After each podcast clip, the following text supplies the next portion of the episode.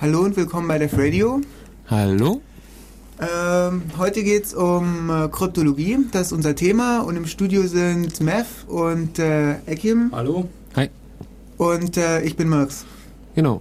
Spielen wir noch ein bisschen Musik und dann geht's los. Ja, zunächst mal noch irgendwie so ein bisschen, was wir noch so alles haben, außer jetzt unser Radio. Nämlich, wir haben noch einen Stream auf unserer Homepage. Aber wenn ihr uns eh schon hört, dann wird euch der nicht viel nützen. Aber wir haben einen Chat auf unserer Homepage. Da könnt ihr äh, reinkommen und äh, euch ein bisschen mit uns zum Thema unterhalten. Äh, ja, Vorschläge machen. Vorschläge machen, äh, Verbesserungen einwerfen. Unsere Homepage ist ulm.ccc.de slash dev slash radio. Und da klickt ihr einfach auf Chat und dann könnt ihr auch reingehen. Macht's auf jeden Fall, schaut's vorbei. Wenn ihr nicht auf irgendwelche Chat-Applets steht, könnt ihr auch äh, IRC benutzen. Das ist irk.bn-ulm.de äh, im Channel Dev Radio. Oder ihr ruft einfach an unter 0731 9386 299 Dann seid ihr live im Studio und könnt direkt äh, mit uns quatschen. genau. Und all die Informationen, die wir euch gerade rübergebracht haben, stehen auch nochmal auf unserer Webseite. Also die Telefonnummer, der Channel und der Server und so. Ja, äh, die Playlist kommt heute vom Lebo und wir spielen ab dieser Sendung nur noch freie Musik. Hallo, da sind wir wieder. Für die, die jetzt erst eingeschaltet haben, ihr seid bei FreeFM gelandet. Dev Radio? Genau. Mit dem Thema Kryptologie. Was versteht man alles unter Kryptologie? Ähm, Ekim, leg mal los. Ja. Bring mal ein bisschen Begriffsklärung hier rein. Ja gut, ähm, ja, machen wir erstmal, klären wir, was die Sachen einzeln bedeuten. Also erstmal, ähm, viele Leute wissen überhaupt nicht genau, was ist Kryptologie überhaupt. Also, ja, genau. Ich war erst neulich in der Bücherei, da wollte ich auch ein paar Bücher über Kryptologie ähm, mir ausleihen. Und dann hat die Dame mich gefragt, ähm, Kryptologie, das ist doch das mit den Geheimschriften. Und ähm, das kann man sich vielleicht ein Bild davon machen, wie ähm, ja, wenig Kryptologie im, im Allgemeinleben äh, gesehen wird, obwohl da vielleicht ein bisschen mehr ist. Ja. Ja, das müssen wir auf jeden Fall gleich auch noch ansprechen, wo das wirklich überall ist. Ähm, müssen wir, ähm, ja. Äh, gut, erklären wir erstmal, was Kryptologie ist, weil viele Leute verwechseln das auch einfach mit dem Wort Kryptographie. Klingt ziemlich ähnlich, gleiche Vorsilbe. Aber ähm, ist schon ein gravierender I auf? Unterschied. Bitte? Hat beides mit I auf. Ja. Sogar mit IE? Nee, warte, hört gar nicht mit I auf. Erzähl doch nichts. Doch, Kryptographie. IE. Kryptologie. Ja, Egal, gut, mit dem okay. I laut, okay. ähm, ja, Ich will jetzt nicht mehr unterbrechen. Oh. Interrupt. ähm, gut, Kryptologie, was ist das? Also erstmal der Wortstamm. Kryptos ist griechisch und heißt geheim. Und Logos, griechisch und heißt Wort oder Lehre. Ein bisschen sinngemäßer übersetzt. Ist also die Lehre vom Geheimen quasi. Ähm, die besteht dann so, ähm, offiziell besteht sie eigentlich aus drei Teilen. Wir machen mal vier draus, weil wir das Thema noch ein bisschen aufgestockt haben für uns. Also sie besteht einmal aus der Kryptographie, Kryptos geheim, Graf, äh, Griffus, Griffus glaube ich, schreiben. Ja, Mein, Graphus dachte ich, Grafos, aber ja, egal. mein Griechisch ist nicht so. Äh, Ich weiß nicht, also Graph heißt auf jeden Fall irgendwas mit Schreiben und ist griechisch. Ja, also auf jeden Fall äh, geheim schreiben quasi. Dann die Kryptoanalyse. Ja, analysieren. Kennt jeder das Wort, denke ich mal. Der griechische Stamm ist mir jetzt nicht so, äh, oder lateinisch oder was auch immer. Keine Ahnung. Also auf jeden Fall ist das halt ähm, die Lehre vom Öffnen oder vom ähm, Entschlüsseln quasi, ohne die Schlüsselkenntnis zu äh, haben. Analyse ist, glaube ich, irgendwie auflösen. Auflösen, ja. Kommt von lösen. Lösen. Ja, klingt gut. Ähm, quasi also das Entschlüsseln ohne Schlüsselkenntnis. Also das Code knacken. ja, kam gerade im Oh. Chat. Achso. war ja klar, dass Sie auf den Begriff warten. Ja. Ähm, und der dritte Teil ist die Steganographie. Das ist ähm, das Verstecken von Informationen in anderen Informationen. Also da steckt's auch drin. Ähm, es ist auch wieder griechisch Steganos oder sowas. Heißt, glaube ich, auch versteckt. Sinngemäß. Und Graph wieder schreiben. Also äh, verborgenes, verstecktes Schreiben. Ja. Ist, ja, auch ein extra Zweig. Zu dem Kryptologie nochmal, zu diesem Geheim und äh, Lehre. Ähm, da kann man auch ein bisschen ähm, auf den Ursprung der Kryptologie schließen, weil ähm, äh, ursprünglich war die Kryptologie eine Geheimlehre. Ähm, verschiedene Leute haben versucht, geheim irgendwelche Botschaften an äh, Zweite zu übermitteln, ohne dass es ein Dritter lesen kann. Und jeder hatte da so seine eigenen Tricks und diese Tricks wurden ja nicht weitergegeben. Ähm, da kommt eigentlich auch wirklich der Ursprung her, weshalb das auch Krypto heißt und nicht irgendwie anders. Mhm. Na gut. Ja, gut. Ähm, dann gucken wir, überlegen wir uns erstmal, welchen Sinn hat das denn überhaupt, ähm, nicht Klartext zu schreiben, sondern ähm, oder zu sprechen oder was auch immer, sondern also genau, wir wollten erstmal noch sagen, unser viertes Gebiet, was was wir das was wir halt noch dazu fügen, das ist nennen wir einfach kurz Rest? und ergreifend Rest, ja. ähm, weil wir finden, dass einige Sachen sich nicht so direkt unter Kryptographie, Steganographie oder Kryptoanalyse unterordnen lassen. Ähm, zum Beispiel gehören auch ähm, spezielle Kunstsprachen dazu, würden wir sagen, oder? Ja, Also Ja. in gewissem Rahmen zum Beispiel. Oder halt auch ähm, allgemein einfach. Ähm, Codierung an sich. Ja, oder kodiertes Sprechen ist ja zum Beispiel auch keine Kryptographie. Schreiben ist ja nicht so viel geschrieben, ne? Ja. Oder? Zum Beispiel. Oder Hand- oder Armsignale oder sowas. Zumal bei einigen äh, Codierungen steht nicht dahinter, dass es jetzt irgendwie versteckt ist und dass es keiner mitlesen kann, sondern das ist einfach dann ähm, eine Kommunikation, die halt über ähm, ähm, bestimmte ähm, Verschlüsselung, eher nicht Verschlüsselung, Codierung läuft. Und da ist nicht der Sinn, ähm, dass sie nicht äh, unknackbar ist, sondern da ist der Sinn, dass man einfach ein Kommunikationslevel hat, wie zum Beispiel Flaggensprache oder Blindensprache zum Beispiel. Äh, da ist es nicht so, dass man äh, Blindensprache schreibt, um jetzt äh, es einem Dritten unmöglich zu machen, da das jetzt zu lesen, sondern es ist einfach dafür da, dass da kommuniziert werden kann. Und ähm, der Bereich der Codierung, den kann man eigentlich eigentlich auch in, in die, in, äh, ins Fach Kryptologie schieben, aber er lässt sich halt nicht so ganz gut unterordnen. Deshalb haben wir da einen vierten Teil, eben diesen Restteil gemacht, wo wir solche Sachen noch ein bisschen erzählen. Da gibt's ganz lustige, wie zum Beispiel die, äh, wie heißt die, äh, Lingua Cosmica oder so, die, die Sprache, die neun- 1960 von irgendeinem entwickelt worden ist. Das ist eine Kunstsprache, die auf äh, mathematischen Regeln basiert und zwar ähm, ist sie dafür da, um mit Außerirdischen zu kommunizieren. Der einzige Und- Haken ist halt, dass die Außerirdischen äh, die Sprache irgendwie können müssen oder so verstehen haben. Ja, wenn- Auch wenn es mathematisch aufgebaut ist, muss ja trotzdem nicht gleich verstanden werden. Also ja, aber ich es ist ganz einfach. Ich habe es mal Der gelesen. Trick, der Trick ist also quasi, die Außerirdischen dazu zu bringen, die Sprache zu lernen. Ja. Ja. ja, sie ist ganz nett. Man kann, ich kann ja mal ein Beispiel dann in der Sendung bringen, aber ähm, sie spricht sich komisch und es ist eigentlich eher eine Schriftsprache. Wollen wir mal hoffen, dass äh, die Aliens überhaupt äh, unser Spektrum sehen können. Ansonsten müssen wir halt mit Röntgenstrahlen schreiben. Bin mal gespannt, ob es auch passende Monitore gibt. Wir- ja, früher gab's die ja mal. Da wir aber auch nicht wissen, ob die Aliens irgendwie sprechen oder hören können, äh, auf irgendwas muss man ja setzen, ne? ja, ja, ja. Geruchssprache. Oh, da habe ich eine sehr facettenreiche Sprache. Ja. Gut. Ähm, Ja, so viel zum, zum, zur Übersicht. Genau. Ja, genau. Ja, dann würde ich sagen, spielen wir noch ein bisschen Musik oder wolltest du noch irgendwas sagen? Ja, ja, wir können Musik spielen. Alle unsere Musik kommt äh, aus der Trekker-Szene. Ja, richtig. Und Wir äh, könnten mal die URL sagen, wo sind die Sachen jetzt her? Haben wir äh, das ist eine gute Frage. Die ist so zusammengesucht, aber wir schreiben die Playlist auf unsere Homepage und wenn ihr diese Songs in Google eingibt, dann bekommt ihr die oder in eine Suchmaschine eurer Wahl, äh, dann bekommt ihr äh, bekommt ihr die zum Download.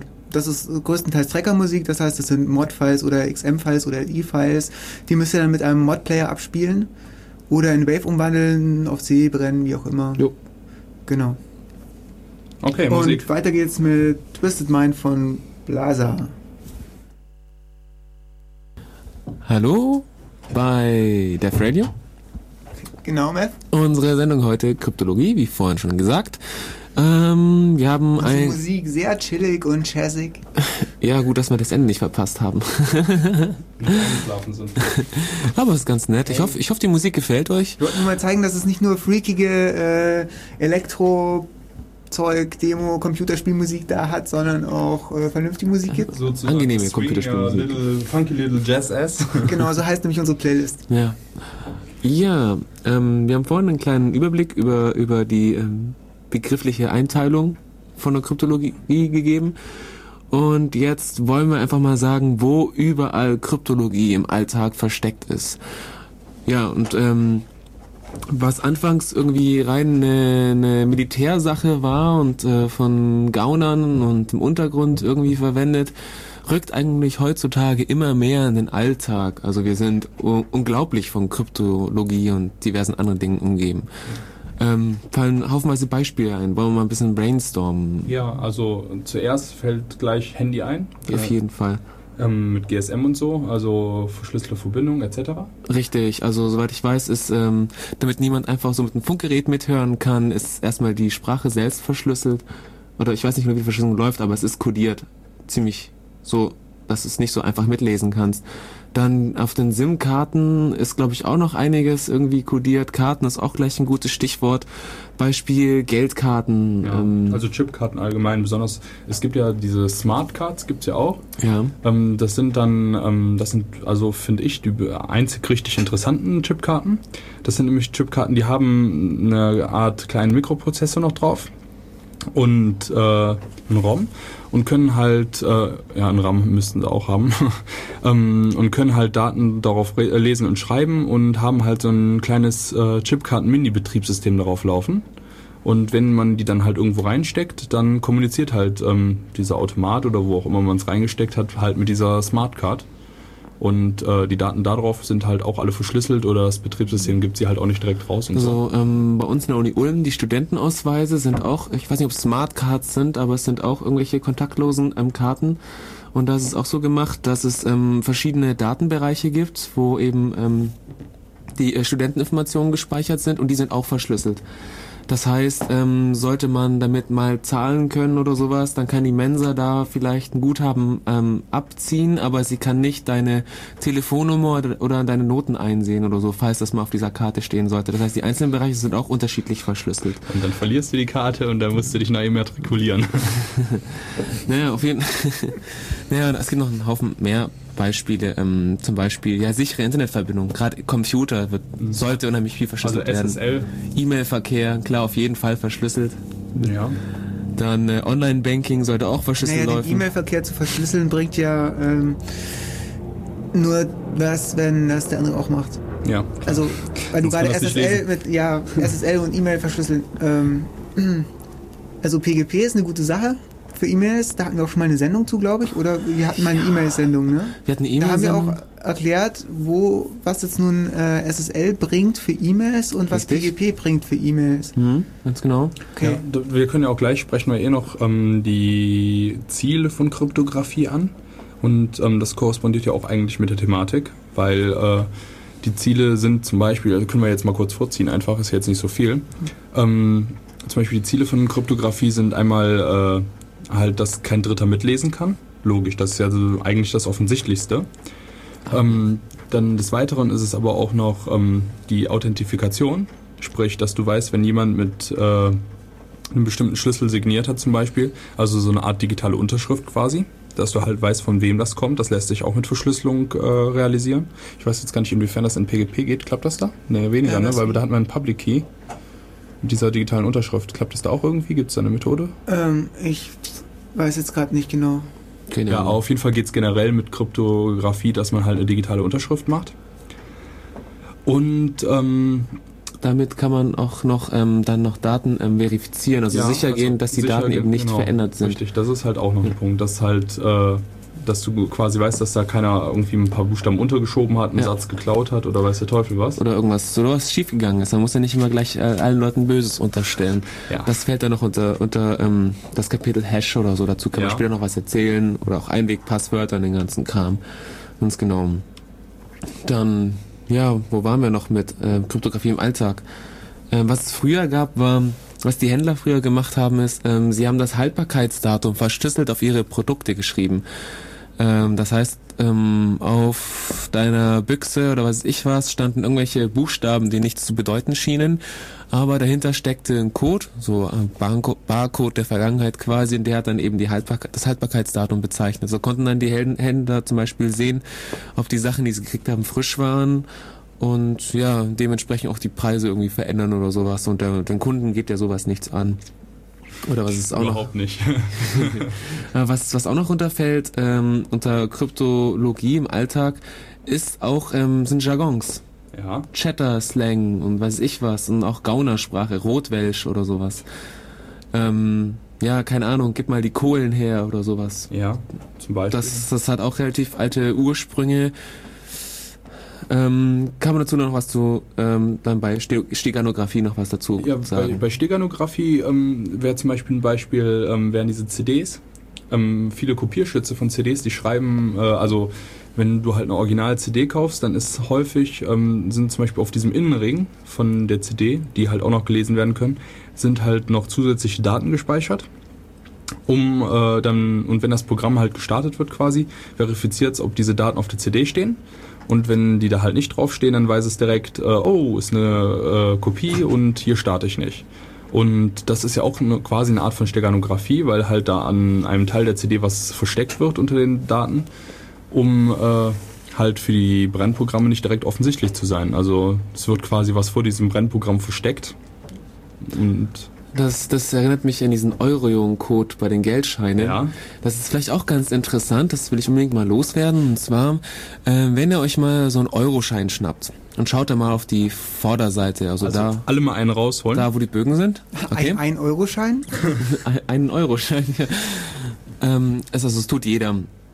Ähm, dann werdet ihr auf der linken Seite so kleine orangene, meistens Kreise sehen. Das sind so kleine, viele, viele kleine Kreise. Und das Besondere an diesen Kreisen sind, ähm, die sind an einer bestimmten, die sind bestimmt, also haben eine bestimmte Anordnung. Und ähm, jetzt ist es so, dass ähm, bekannte ähm, Grafikprogramme wie zum Beispiel dieser ähm, Yask ähm, PaintShop Pro musste, hat das glaube ich eingebaut und äh, Adobe Produkte, also mindestens Photoshop haben das glaube ich auch eingebaut, dass ähm, die keine Bilder öffnen können, die äh, eine solche Anordnung von den Kreisen haben. Das dient irgendwie, äh, um äh, Geldfälschern das Leben zu erschweren und es funktioniert tatsächlich. Also äh, wir können noch getestet. ja, wir, ich, Wir stellen da mal so ein Testbild online, da könnt ihr das mal ausprobieren. Das heißt, wenn man versucht, dieses Bild zu laden, kommt eine Fehlerbox, dass man eben nicht autorisiert ist, äh, Bankschein, äh, also Bargeldnoten irgendwie anzusehen und deshalb öffnet das Programm das nicht. Genau, das ist ganz interessant. Ich habe doch mal eine Software gesehen, aber ich habe es jetzt gestern dummerweise gerade nicht wiedergefunden. Äh, da schmeißt man praktisch seine PDF rein und bekommt dann eine PDF raus, auf die dann mit diesen Markierungen versehen ist. Das heißt, die wird dann auch nicht mehr von einem Farbkopierer, die sind nämlich auch davon betroffen, Ja. also einen normalen Farbkopierer kann man es auch nicht mehr kopieren.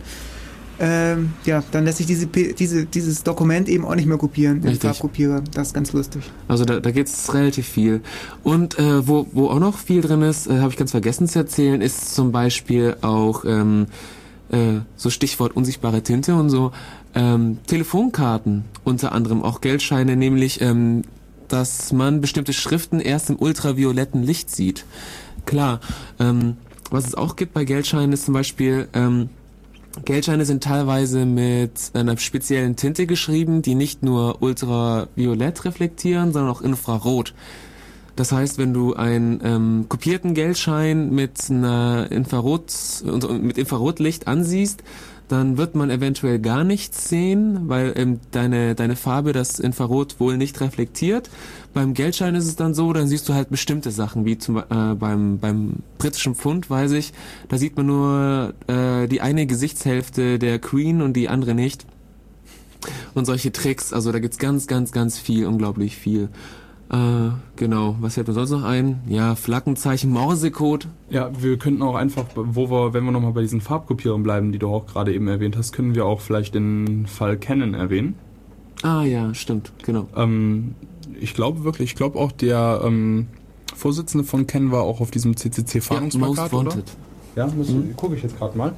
Also, ähm, da geht es eigentlich darum, dass ähm, die Canon-Kopierer auf, ähm, wie, wie war das genau, die Kopie, auf ihrer, auf jeder Kopie ist ein kleines Muster, machen die quasi, drucken die ein Muster mit drauf, woran erkannt werden kann, äh, von welchem Drucker das quasi kam, oder? Irgendwie ist die Seriennummer da reinkodiert worden, ich weiß es nicht mehr genau. Die machen noch mehrere Scherze, habe ich gelesen. Äh, unter anderem ist die Seriennummer äh, nicht nur Augen außen auf dem Drucker auf, aufgedruckt, sondern auch innen im Gehäuse, ein kleiner Aufkleber. Und dieser Aufkleber wird bei jedem Kopiervorgang eingescannt und mit einer Nummer auf dem Chip verglichen, ob es auch wirklich noch derselbe Aufkleber ist und äh, beziehungsweise dieselbe Nummer auf dem Aufkleber. Und genauso wurde eben die Seriennummer, glaube ich, auf den auf das Papier geschrieben.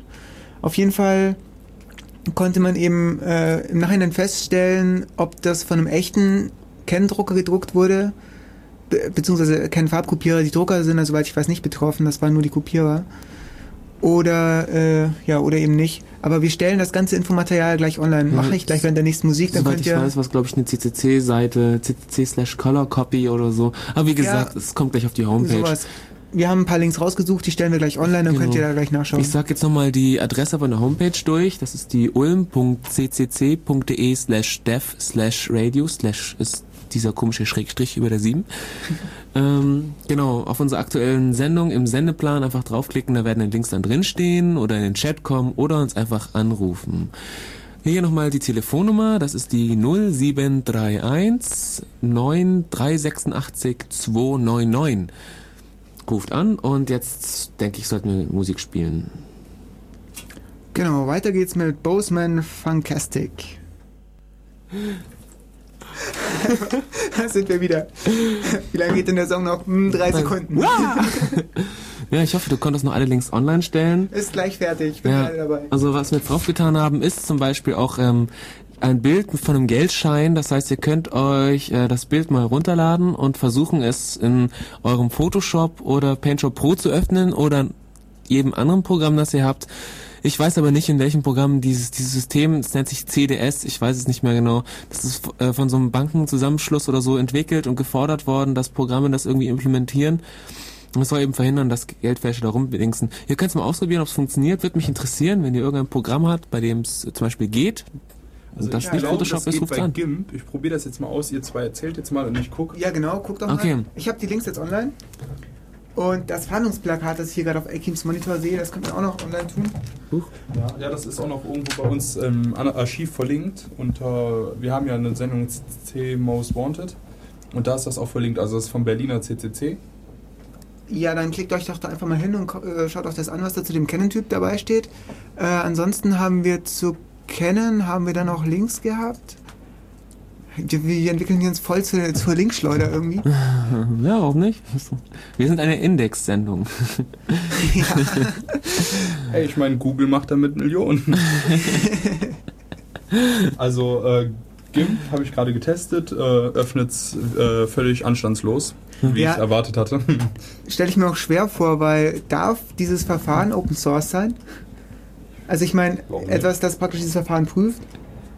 Weil dann der, weiß nicht, bei Steganographie, bei Steganographie ist das ja immer so, je, äh, ja, je, je weniger Leute das wissen, desto sicherer ist es. Ja, das ist übrigens auch eine, da können wir direkt mal als Übergang nutzen, ähm, ist auch eine der Sachen, die bei Steganographie sehr auffällig sind. Also bei der Kryptographie wird gesagt, ähm, dass es ein schlechter Algorithmus ist, wenn er sich nur, also ähm, eine schlechte Verschlüsselung allgemein ist, wenn sie sich, äh, wenn sie nur darauf aufbaut, dass halt der Verschlüsselungsalgorithmus unbekannt ist. Also Das- sind irgendwie die Forderungen, die Kerkhoff und Shannon irgendwie gemacht haben. Genau. Und ähm, also ich habe schon ganz oft Leute Wer sind denn die, Kerkhoff und Jennen? Äh, Shannon ist ein ähm, Info kommt aus der Informatik aus der Informatiker-Ecke, der hat glaube ich ziemlich viel gemacht, was ähm, ja, ähm, Informationstheorie betrifft, hat überall seine Finger drin gehabt. War ein ganz lustiger Kerl, schaut mal unter Wikipedia und lest mal die Biografie von Shannon. Ist ganz nett, vor allem die Informatiker da draußen. Ähm, der hat nicht nur irgendwelche extrem wichtigen Sätze zur Informatik irgendwie aufgestellt, sondern er hat auch noch eine raketenbetriebene Frisbee gebaut, ein, äh, ein äh, angetriebenes Pogo und ein Pogo-Stick, der eben automatisch hüpft und er soll auch mal Das sind die Fortbewegungsmittel der Informatiker. Ja, ja. Zumindest der Oldschool. Und er soll auch mal in seinem Büro erwischt worden sein, wie er auf einem Einrad äh, jonglierend durch die Gegend gefahren ist. Also es ist ein Gerücht, ich weiß es nicht, aber um sich besser konzentrieren zu können, oder Ja. was? Manche schließen sich tagelang auf der Toilette ein, um irgendwas zu so programmieren. soll es geben. GMF? Ja, nur zwei Tage. Und, und manche ja, fahren halt jonglierend auf dem Einrad. Ja, ich mein, auf jeden Fall für Shen wäre ich auch noch fast Platz irgendwie in unserer Freaks-Sendung, die wir in ein paar Wochen machen. Genau, hier auch gleich der Hinweis auf unsere, ich glaube, die 44. Sendung. Die haben Ja. wir nämlich schon immer, äh, im Sendeplan. Soweit geht das nämlich schon bei uns jetzt. Ausnahmsweise. Nein, nicht ausnahmsweise, das lassen wir jetzt so. Das führen wir jetzt sofort. Nun ja, auf jeden Fall ausgehen. geht über Freaks und da haben wir, also die Sendung wird uns sehr viel Spaß machen, weil wir haben schon sehr viel gefunden und ähm, Wir müssen auch echt mal gucken, ob es vielleicht machbar ist, dass wir die Sendezeit von unserem äh, Nachfolger noch. das, das wäre genial. assimilieren. Oder wir machen einfach zwei Freaks-Sendungen. Eigentlich haben wir schon zu viel für zwei wir Stunden. schließen uns einfach ein. Und wir wollen nichts weglassen. Wir schließen uns ein, genau. Wir schieben den uns Schrank vor die Tür und dann Barrikadi- verbarrikadieren uns und machen Sendung bis zum bitteren Ende. Ja, wer, wer ähm, Kerkhoff war, weiß ich ehrlich gesagt nicht. Also ich, ich kenne ich kenn nur seine, seine, seine Aussage, die er da hatte, aber ob es jetzt ein Mathematiker, ein Informatiker war oder was ich was, habe ich keine Ahnung. Da müsste ich jetzt auch noch ehrlich gesagt in Wikipedia nachsehen, aber ich das was kennt blättern, ich Akim eigentlich schlägt auch. gerade nach. Ja, ich habe Ja. so ein tolles Buch von meiner Freundin äh, ausgeliehen. Und äh, Da steht ganz viel drin. Ich habe gehört, es stand in ihrem Schrank und sie wusste nicht, woher es kommt. richtig. Aber also ich wusste, wohin es geht. Gehört, es wer ein Buch über Signale vermisst, äh, der kann ja mal anrufen. Nein. Also der Kerkhoff, ich kann jetzt mal ein bisschen über ihn referieren, ich habe sie nämlich vor mir. Ähm, der hat von 1835 bis 1903 gelebt und hatte einen echt klasse Namen. Also er hieß ähm, Jean Gourmand, ich hoffe, das war richtig, kann kein Französisch. ich denke nicht. Jean Gourmand, Hubert, Victor, François, Alexandre, Auguste Kerkhoffs von Nieuwenhof. War ein Holländer. Kurz Kirky. Ja. ähm, der studierte Naturwissenschaften und Philologie. Also Philologie, für die, die es nicht wissen, ist äh, eine Sprachwissenschaft, also sind alte Sprachen. Also Latein wird da zum Beispiel häufig äh, gelehrt oder Griechisch. Und ähm, ja, er wurde dann irgendwann Lehrer in Holland. Ähm, ja, und ist nachher dann als Sekretär von so einem amerikanischen Journalisten durch England, Frankreich und Deutschland gereist. Und äh, irgendwann hat er dann halt auch geheiratet. Aber das Sehr interessant. Mhm. Ja, ich, wenn schon Biografie, dann richtig, oder? Das gehört doch dazu. Ich meine, Ja, nee, erzähl ruhig weiter. ja, und dann hat er sich halt noch ein bisschen irgendwann in seiner Freizeit mit Archäologie, Geschichte und Mathematik befasst. Irgendwann dann in Bonn und Tübingen promoviert und äh, hat dann halt ähm, irgendwann sein Hauptwerk geschrieben. Das war La Cryptographie Militaire oder so. Warum lachst du die ganze Zeit Ich so? muss, ich muss unentwegt an dieses Spaghetti essen Running Gag denken. Tut mir leid. Ja, auch schon mal Spaghetti gegessen. Okay. Na, jetzt kommen wir langsam zum wichtigen Punkt, ja? Ja, ähm, La Cryptographie Militaire hat er zwei Jahre lang geschrieben und das waren zwar nur 64 Seiten, aber hat einen sehr großen Fortschritt in der Kryptologie äh, gebracht. Der hat ähm, traditionellen Grundlagen beschrieben, ähm, aber auch modernere, also für damals modernere Codes, mechanische, äh, mechanische D- und Chiffriergeräte, Telegrafie, militärische Sicherheitsfragen äh, allgemein so. Ja, und ähm, er hat halt auch dafür plädiert, dass die Kryptographie ähm, effiziente Verfahren in der Kriegsführung äh, benutzen sollte. Und er gilt halt allgemein als der erste Kryptologie-Gelehrte. Also nicht nur Kryptographie, sondern auch Kryptologie. Also der hat sich halt auch damit beschäftigt, dass ähm, seine kryptografischen Dinge nicht so leicht zu knacken sind. Ja, ähm, dann, ähm, der ist der Erste, der äh, zwischen dem allgemeinen kryptografischen System, also quasi der Liste der Codewörter oder der Alpha des Alphabets und dem Schlüssel selber richtig unterschieden hat und äh, hat damit auch wirklich dann herausgefunden, dass zwar so ein System oder so ein Algorithmus erraten werden kann oder ähm, bekannt werden kann, aber solange der Schlüssel stark genug ist, ähm, heißt das immer noch lange nicht, dass man da drauf kommt. Also gibt es ja heute genug Beispiele für PGP. Jeder weiß, wie es funktioniert oder jeder könnte es wissen, wenn er sich dafür interessieren würde, sich den ganzen Kram reinzuziehen. Aber ohne den Schlüssel bringt es einem halt nichts. Ja. Ja, das haben wir ja vorher schon gesagt, dass die, äh, naja, dass die Stärke eines äh, Kryptosystems eben nicht von der Kenntnis des äh, Algorithmus abhängen sollte, sondern von, von dem ge- gewählten Schlüssel, also von der Kenntnis des Schlüssels. Also es, kann es gerade nicht ausdrücken. es ist schon, schon öfter passiert, dass einer meinte, er hätte eine todsichere Verschlüsselung geschrieben und dass die unknackbar sei, weil er sich ganz sicher ist, dass das Ergebnis irgendwie wie zufälliges Rauschen aussieht und das kann man einfach nicht knacken, will dann aber das Verfahren nicht verraten und dann lässt man halt mal ein paar ähm, Analysen drüber laufen und zack ist das Ding plötzlich gebrochen. Weil er irgendwas nicht bedacht hat oder keine Ahnung was. Ja, das Verfahren möchte man generell immer sehen, weil sonst der Typ, der das geschrieben hat, eventuell äh, ja mehr Rechte quasi hat oder mehr damit anfangen kann Das als man sowieso. selbst, weil es soll einfach darauf hinauslaufen, dass der Kerl, der das Ding implementiert hat, das auch nicht mehr entschlüsseln kann. Einfach, dass es niemand mehr entschlüsseln kann, Ja. der den Key nicht kennt. Und ähm, deshalb äh, würde ich persönlich da auch ganz viel Wert darauf legen, dass das entsprechende Verfahren Open Source ist, also dass ich den Source praktisch sehen kann, eventuell Implementierungsfehler sehen könnte oder Ganz wichtiges Thema, könnte. Implementierungsfehler. ja. Ich hoffe eben darauf, dass jemand anders die Fehler findet, wenn ich das nicht kann. Ja. Ähm, Ja, und ansonsten sieht es auch sehr durch Security, äh, through Obscurity aus. Genau, das heißt, so Security by Obscurity ist oft gehört. Das heißt im Prinzip äh, Sicherheit durch Obskurität, also durch äh, ja äh, verwirrenden Code, sage ich jetzt mal. Besonders bele- beliebt unter Perl-Programmierern. Ja, also ich habe ja neulich mal ähm, angefangen, äh, naja, C zu lernen und es ist nicht wirklich viel besser als Perl. Nein, nein, nein. Naja, Da kommt dann aber nicht so ein Kram, da kann man ja nicht irgendwelchen Quellcode äh, falsch rum eingeben und dann mit Reverse richtig Okay. drehen und mit Ev Eval dann wieder evaluieren und Okay, wenn man, wenn man mit dem Kopf auf die Tastatur haut, dann ist unter Perl vielleicht ausführbar, ziemlich sicher unter sogar. C ziemlich sicher nicht. Aber unter C ist es halt nicht ausführbar. Das ist so der einzige Unterschied, den ich. was, was mich dann auch spontan wieder an ähm, diese Perl-File von gestern erinnert, die wir hatten, die einfach nur aussah wie zusammengewurstelte äh, Tippversuche eines Dreijährigen. In Perl einen schönen Bildchen ausgaben auf dem Terminal und ähm, ebenso ein Postscript funktionierte. Wenn man es als Punkt .ps, also für Postscript gespeichert hat und an den Drucker geschickt hat, hat es das auch noch ausgedruckt. Das war sehr, sehr nett. Ähm, kann man dann von mir aus auch, wenn es gerade nicht zum Thema passt, den Link dazu setzen. Ja gut, es passt vielleicht doch zum Thema. In diesem Perl-Programm versteckt sich ein Postscript-Dokument. Ja. Oder im Postscript-Dokument versteckt sich ein Perl-Programm. Da kann man jetzt drüber streiten. Könnt ihr ja machen, wenn ihr den Text mal gesehen habt. Was findet ihr denn cooler, äh, wenn äh, ich sage, hey, guck mal, mein Perl-Interpreter kann auch Postfix äh, ausführen, Postscript. äh, Post, Post, äh, Skript ausführen, oder wenn ich sage, guck mal, mein Drucker kann auch Perl drucken. ähm, ja, wenn ihr das wisst, dann Ruft sagt, an, sagt- kommt in den Chat oder ruft an und ja, ich äh, finde Anrufen cooler. Ja, sagt, anrufen. sagt uns einfach mal, was ihr davon haltet. Ob So. euer Drucker auch Perl kann. 0731 äh, 9386299. Ja, Und die Telefonnummer steht auch nochmal auf unserer Homepage. richtig. Also schaut auf unsere Homepage ulm.ccc.de slash dev slash radio. Okay, ähm, Oder kommt in den Chat und fragt die Leute im Chat, die wissen das auch.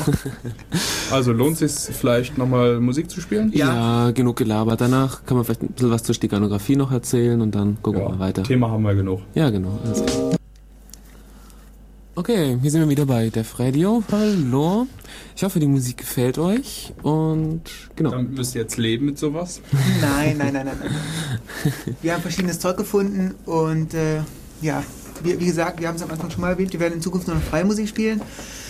Äh, warum? Steht auf unserer Homepage, äh, wenn ihr auf Archiv klickt.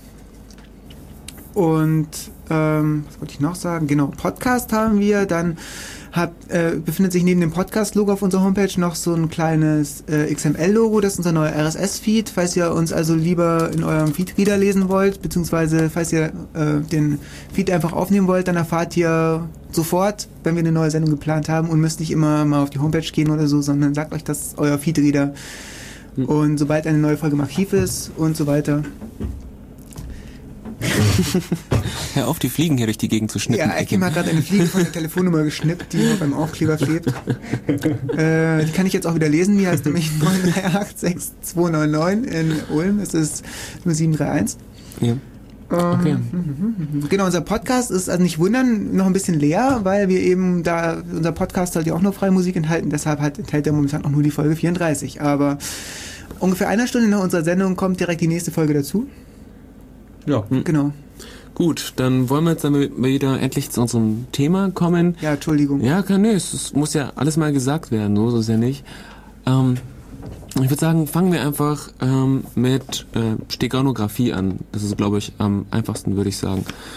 Ähm, ja, Steganographie ist quasi ähm, ja so verstecktes, verstecktes Schreiben. Das kommt auch vom Namen äh, Steganos oder so, heißt versteckt oder so, ich weiß es nicht mehr sicher. Und Graphie eben schreiben und das heißt sinngemäß übersetzt verborgenes Schreiben. Und zwar ist das ähm, eher eine Vertuschung von Informationen. Also ich, ein Beispiel, äh, eine, eine Verschlüsselung, also typisch kryptografisch ist, du kriegst einen Zettel, es stehen irgendwelche wirren Zeichen drauf und du hast keine Ahnung, was es bedeutet. Äh, weckt vielleicht die Neugierde, das zu knacken. Und vielleicht schaffst du es sogar, wenn du dich genug, gut genug aus, auskennst. Ähm, der äh, Steganographie geht einen anderen Weg. Bei Steganographie, Steganographie würde das so aussehen, du bekommst einen ganz normalen Brief äh, von dem Kerl an seine Mutter, da steht drin, dass das Essen sehr lecker ist und bla bla bla, und dass er ein sehr interessantes Buch gelesen hat. Und da drin ist eine Botschaft versteckt. Das heißt, äh, wenn du die Anfangsbuchstaben liest oder weiß ich was, da geht es um verschiedene Sachen. Und ähm, die Steganographie lässt sich dann eben äh, in mehrere Teilbereiche aufteilen. Also zum Beispiel ähm, geht es erstmal um diese technische Steganographie, da geht es dann die Klassiker Geheimzinten, dass du eben mit Zitronensaft oder mit Urin schreibst auf weißem Papier. Genau, das hat übrigens auch jemand äh, gerade noch im IRC angesprochen. Ach, also jetzt nicht mit Urin, sondern nur mit Zitronensaft. Mit Urin kannte ich das auch noch nicht. Und ich frage mich da jetzt auch spontan erstmal, wie derjenige auf die Idee gekommen ist, das auszuprobieren und zu bemerken, dass das funktioniert. Ja, wahrscheinlich äh, musste er ganz, hat er ein wichtiges Dokument gehabt, musste dringend auf dem Klo, war gerade beim Reiten, hatte keine Zeit. Äh, und dann, also äh, es funktioniert so, dass ähm, eigentlich ist jede kohlenstoffhaltige Flüssigkeit dazu geeignet, die relativ farblos ist. Und dadurch, dass man eben ähm, mit Zitronensaft zum Beispiel auf Papier schreibt, äh, trocknet das ein, du siehst es eigentlich nicht. Und äh, wenn du das über eine Kerze hältst, äh, dann verbrennt diese organische Substanz und was übrig bleibt, ist eigentlich Kohlenstoff. Das heißt, es färbt sich dunkel. Also äh, als Kind habe ich das ständig gemacht. Mit Urin müsste es eigentlich auch gehen. Irgendwie Hast du das jetzt mit so. Zitronensaft gemacht oder mit Urin? Äh, das mit Urin habe ich erst, erst neulich erfahren. Ich habe es mit Zitronensaft gemacht. Uh, Langweiler. Wo hast, Ja, wo hast ich, du jetzt die Information her mit dem Urin? das, du das uns weiß ich nicht, aber das habe ich irgendwo gelesen. Aber das müsste schon funktionieren eigentlich, weil Urin ist ja auch eine organische Flüssigkeit. Geht mit den meisten. Ja, es ist halt, ist eine, also mit äh, Zitronensaft schreibt sich's leichter, weil Urin ist, ist schwer zu zielen. Kommt drauf an, wie gut man trainiert hat. Ich habe Geheimschrift in den Schnee geschrieben. Wer war das? Sie hat's geschrieben. Nein, na gut, okay, das, das oder doppelte Böden in Briefumschlägen oder doppelte Böden in Kasten. Gibt's ganz viel. Oder im also Zirkus. kann man sich inspirieren bei James Bond zum Beispiel. da gibt's ganz, ganz viel. Äh, Technische Steganographie. Und ähm, wo man auch noch verschlüsseln kann, jetzt im Computerbereich zum Beispiel, ist auch an Daten, die ähm, relativ fehlertolerant sind, wie zum Beispiel in Du, du meinst verstecken, du sagst gerade verschlüsseln. Ah, ver ver verstecken, ja. Also wenn ich, äh, mm, ihr müsst die Wörter so interpolieren, dass es ungefähr passt. ja, es, es ist in Bildern zum Beispiel. Das heißt, du hast ein schönes Bild mit einem großen Meer und dann fällt es nicht auf, wenn mal der eine oder andere Bildpunkt ein bisschen dunkler oder ein bisschen heller ist und da kannst du Informationen drin verstecken. Wobei man da halt aber das Ganze mit Vorsicht genießen sollte und jetzt nicht sich denkt, hey, ich cool, ich habe halt ein Riesenarchiv aus JPEG-Dateien und kann da jetzt irgendwas drin verstecken. Bei JPEGs zum Beispiel ist das Ganze schon wieder komplizierter, weil Dateien sind ähm, quasi innerhalb des Formates ähm, schon komprimiert. Damit, also JPEGs sollen ja halt möglichst klein sein, werden ja viel übers Internet verbreitet und so. Und ähm, bei komprimierten Dateien schlägt halt so eine kleine Änderung dann schon deutlich drastischer zu Buche. Mhm. Ähm, also zum Beispiel sehr gut funktioniert das bei riesengroßen BMP-Dateien. ja, da hast du viel mehr Redundanz drin. Genau, richtig. Und ähm, ja, da fällt ein bisschen Rauschen nicht auf. Oder Wave-Dateien ebenso. Ja, Wave, also ja, Wave-Dateien sind. Wobei das bei gut, äh, MP3s dann schon wieder weniger gut klappt. Das weiß ich, ja, wahrscheinlich. sind halt wieder stark komprimiert, klar. Ähm, und wenn man halt sowas macht, egal bei welchem Dateiformat, sollte man halt versuchen zu beherzigen, dass man immer die ähm, LSBs, also die Least Significant, äh, significant Bits, ähm, modifiziert. Sprich, wenn man jetzt, ähm, sagen wir mal, äh, eine BMP-Datei hat und das am wenigsten aussagekräftigste Bit, also das, was halt nur zwischen 0 und 1 oder gerade ungerade quasi wechselt. Also meistens, also ähm, ja, abhängig von Little oder Big, Big Endian rechts oder links das. Wenn man halt nur das ändert, dann ändert sich vielleicht ein Wert von 217 auf 218 oder 217 auf 216. Aber ähm, weiß ich jetzt gerade aus dem Kopf nicht, welches das war. Aber äh, wenn man jetzt halt das äh, Bit ganz links verändert, dann ändert sich die, der Zahlenwert schon um 128. Also von 217 auf 100, neu- nee, äh, ja, auf jeden Fall Je kleiner. nachdem, wie viel Bit halt ähm, die Wave-Datei. Ja, ich bin jetzt gerade von einem einzelnen Byte ausgegangen. Ja. Also ähm, möglichst versuchen, dann die weniger wichtigen Bits zu editieren. Ähm, weil da fällt es dann deutlich weniger auf, als wenn man halt äh, direkt um eine ganze Palette ändert. Das kann man jetzt ganz gut am Beispiel von der BMP-Datei erklären. Wenn man jetzt nämlich, ähm, sagen wir mal, äh, einen Wert um 1 ändert, dann ist vielleicht der Farbton halt minimal anders. Das sieht das menschliche Auge meist gar nicht. Und so bleibt halt diese Steganographie auch ähm, quasi äh, unerkannt. Aber wenn man dann halt das äh, Most Significant Bit ändert, dann ändert sich der Farbton deutlich. Also dann wird er vielleicht, wird vielleicht aus blau grün und dann sieht man schon Pixelfehler im Bild.